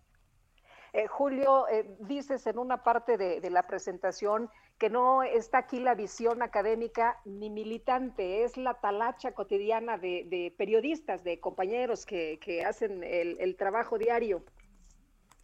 Sí, eh, justamente ese fue uno de los enfoques eh, que propuse y que la e- editorial aceptó, porque digo, sin, sin que haya ninguna carga negativa o de eh, falta de respeto a la actividad académica, pero diagnósticos y, ensayos muy profundos y muy valiosos hay desde diferentes ángulos. Y también hay el otro asunto del periodismo que se eh, decanta por a veces por la matraca a favor del poder y por otro lado también de la crítica sin fundamento eh, y entonces hay una porción de periodismo creo yo que um, navega entre estas dos aguas y yo eh, busqué eh, invitar y seleccionar para este libro a gente que me parece, a compañeros periodistas que andamos en el trabajo cotidiano, en el reporteo, en la actividad eh, pública y que no tenemos una asignación partidista y no tenemos una un compromiso de militancia que con frecuencia eh, se niega o se esconde, pero sí estamos eh, en el gremio periodístico eh, en ese en ese riesgo del periodismo militante. Eh, Julio, ¿cómo eh, tú, no sé si tú escogiste a los colaboradores, a los autores de este libro, o si alguien más lo hizo, pero ¿cuál fue el criterio? Yo lo hice, yo los seleccioné, los invité y coordiné eh, en general el, el esfuerzo editorial junto con Daniel Mesino, que es editor de HarperCollins. El criterio fue que tuviesen vivencias personales que nos pudiesen compartir, por un lado, y por otro que buscaran hacer un balance entre lo que se prometió y ofreció eh, en campaña, lo que se ha realizado hasta ahora y lo que queda pendiente. Esos fueron más o menos los criterios con los cuales trabajamos. Eh, Julio, y, y, si me permites preguntarte de, de, otra cosa que tiene que ver también con este momento que está viviendo México, con eh, este sí. trabajo periodístico, y, y, me sumo a todos los eh, las muestras de, de, apoyo a tu trabajo. Eh, hablabas en el libro de, de, los diferentes temas que se tocan con enfoque crítico, que es lo que tú has hecho eh, al hablar de Clara Luz y bueno, al presentar alguna eh, entrevista. Y bueno, pues eh, en este enfoque crítico, pues parece que a muchos ya no les gusta, ¿no? Sí, así es, Lupita, sucede eso. Eh, pero eso nos pasa a todos en, en fracciones, no de segundo, pero de en minutos pasa uno de ser el periodista héroe que dice la verdad, comprometido con, con la causa y con el pueblo, y minutos después pasas a ser el villano de la película cuando emites algún comentario crítico o como en el caso de Clara Luz Flores, pues cuando haces una entrevista que eh, la entrevistada no es capaz de hablar con verdad y por el contrario eh, dice mentiras y bueno pues eh, eso cambia. Pero así estamos en las redes sociales. En las redes sociodigitales hay una virtual guerra civil en la que unos de un lado otros de otro y a veces las razones eh, son las que brillan por su ausencia, porque a fin de cuentas muchas cuentas en, en Twitter, en las redes sociales, eh, concurren a esos lugares para defender una postura militante o partidista y no para tratar de, de debatir, de analizar, de complementar, de enriquecernos, que originalmente eso sucedía, hablo particularmente de Twitter. Julio, ¿qué te gustaría que que se quedara el lector? ¿Con qué te gustaría que se quedara el lector después de leer El México que se avecina? Eh, me gustaría que se quedara con una eh, tendencia hacia revisar con un espíritu crítico y con un espíritu cívico, es decir, de ciudadano que ejerce sus derechos, en analizar lo que está sucediendo sin, sin la pasión de las siglas partidistas ni la pasión eh, de la adhesión a una figura o a otras figuras políticas. Yo creo que lo que nos hace falta es ejercer la crítica incluso con aquellas opciones partidistas que nos son cercanas o en las que nosotros como ciudadanos hemos creído. El ejercicio crítico creo que es algo que nos falta, que debemos de fomentar, porque si no lo hacemos, vamos a seguir en esta eh, batalla eh, insensata entre posicionamientos eh, facciosos y México no va a avanzar y no va a tener la capacidad de, de analizar, de juzgar y de proponer con energía los cambios que requiere nuestro país. Julio Astillero, gracias por hablar con nosotros. Al contrario, Sergio y Lupita, muchas gracias a ustedes. Un abrazo, Julio, buenos días. Y digo gracias. Julio Astillero porque alguna vez tú me dijiste, pues que ya te gusta más que la gente te diga ya Julio Astillero y no Julio Hernández. Ah, Bueno, ya se fue. Se, se nos fue. Bueno, ese me, me lo dijo en alguna ocasión, que ya que le gusta es como él se identifica tanto con su columna y mucha gente lo llama Julio Astillero, pues él, eso es lo que me dijo él en alguna ocasión. Son las 9 de la mañana con 51 minutos. Vamos a, una, a un resumen de la información. Esta mañana el presidente López Obrador denunció que en elecciones pasadas las actuales autoridades electorales otorgaron candidaturas a personas que no cumplían con los requisitos. Van a ser las autoridades correspondientes las que van a decidir, pero yo ya hablé, porque no me voy a quedar callado, en un asunto que nosotros padecimos mucho, muchísimo, de cómo estos que están de autoridades electorales entregaban candidaturas a quienes no reunían los requisitos, las candidaturas de famosos, por consigna de los presidentes de la República. De hecho, en el 2000, para la jefatura de gobierno de la Ciudad de México, él no cumplía los requisitos, ya que eh, su credencial de elector, su residencia era todavía en Tabasco, pero pues así son las cosas, ¿verdad? Pues sí. Oye, y por otro lado, el presidente dijo que está dispuesto a debatir con directivos y representantes de grandes empresas para discutir sobre los subsidios que reciben de parte del gobierno. La Agencia Europea de Medicamentos autorizó el, almac- el almacenamiento de la vacuna contra el COVID-19 de Pfizer en congeladores farmacéuticos estándar a temperaturas de entre 25 y 15 grados Celsius. Y por otra parte, por otra parte, autoridades sanitarias de Alemania clasificaron a toda Francia como zona de alto riesgo por la pandemia de COVID-19. Se compra colchones, tambores, refrigeradores, uvas, lavadoras, microondas o algo de fierro viejo que venda. Híjole, qué buen rap, ¿verdad? ¿Quién será el compositor, Guadalupe? ¿Quién será? Está buena la letra, ¿no? Está bueno, como esotérica completamente.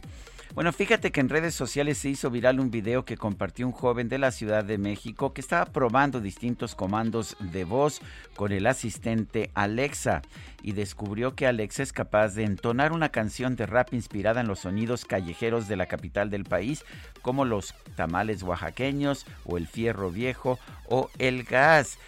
Y bueno, ya nada más falta que le pidan a Alexa que ponga Sergio y Lupita y que nos pongan a ritmo de rap. Ya llegaron sus ricos tamales oaxaqueños, tamales calientitos, tamales oaxaqueños. Este gran hit de la capital hace la comida algo musical.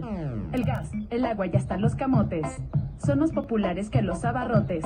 Se compran colchones, estufas lavadoras o algo de fierro viejo que vendan. Bueno, hasta aquí llegó este programa. Se nos acabó todo lo que teníamos esta semana. Guadalupe, nos escuchamos Vámonos el próximo entonces, lunes. Sergio, a este ritmo, que la pasen todos muy bien, que disfruten su fin de semana, gocen las vacaciones, amigos, disfruten, recarguen energía, por favor, cuídense, cuídense mucho. Sí es importante el cubrebocas. Hasta el lunes. Gracias de todo corazón, de todo corazón, de todo corazón.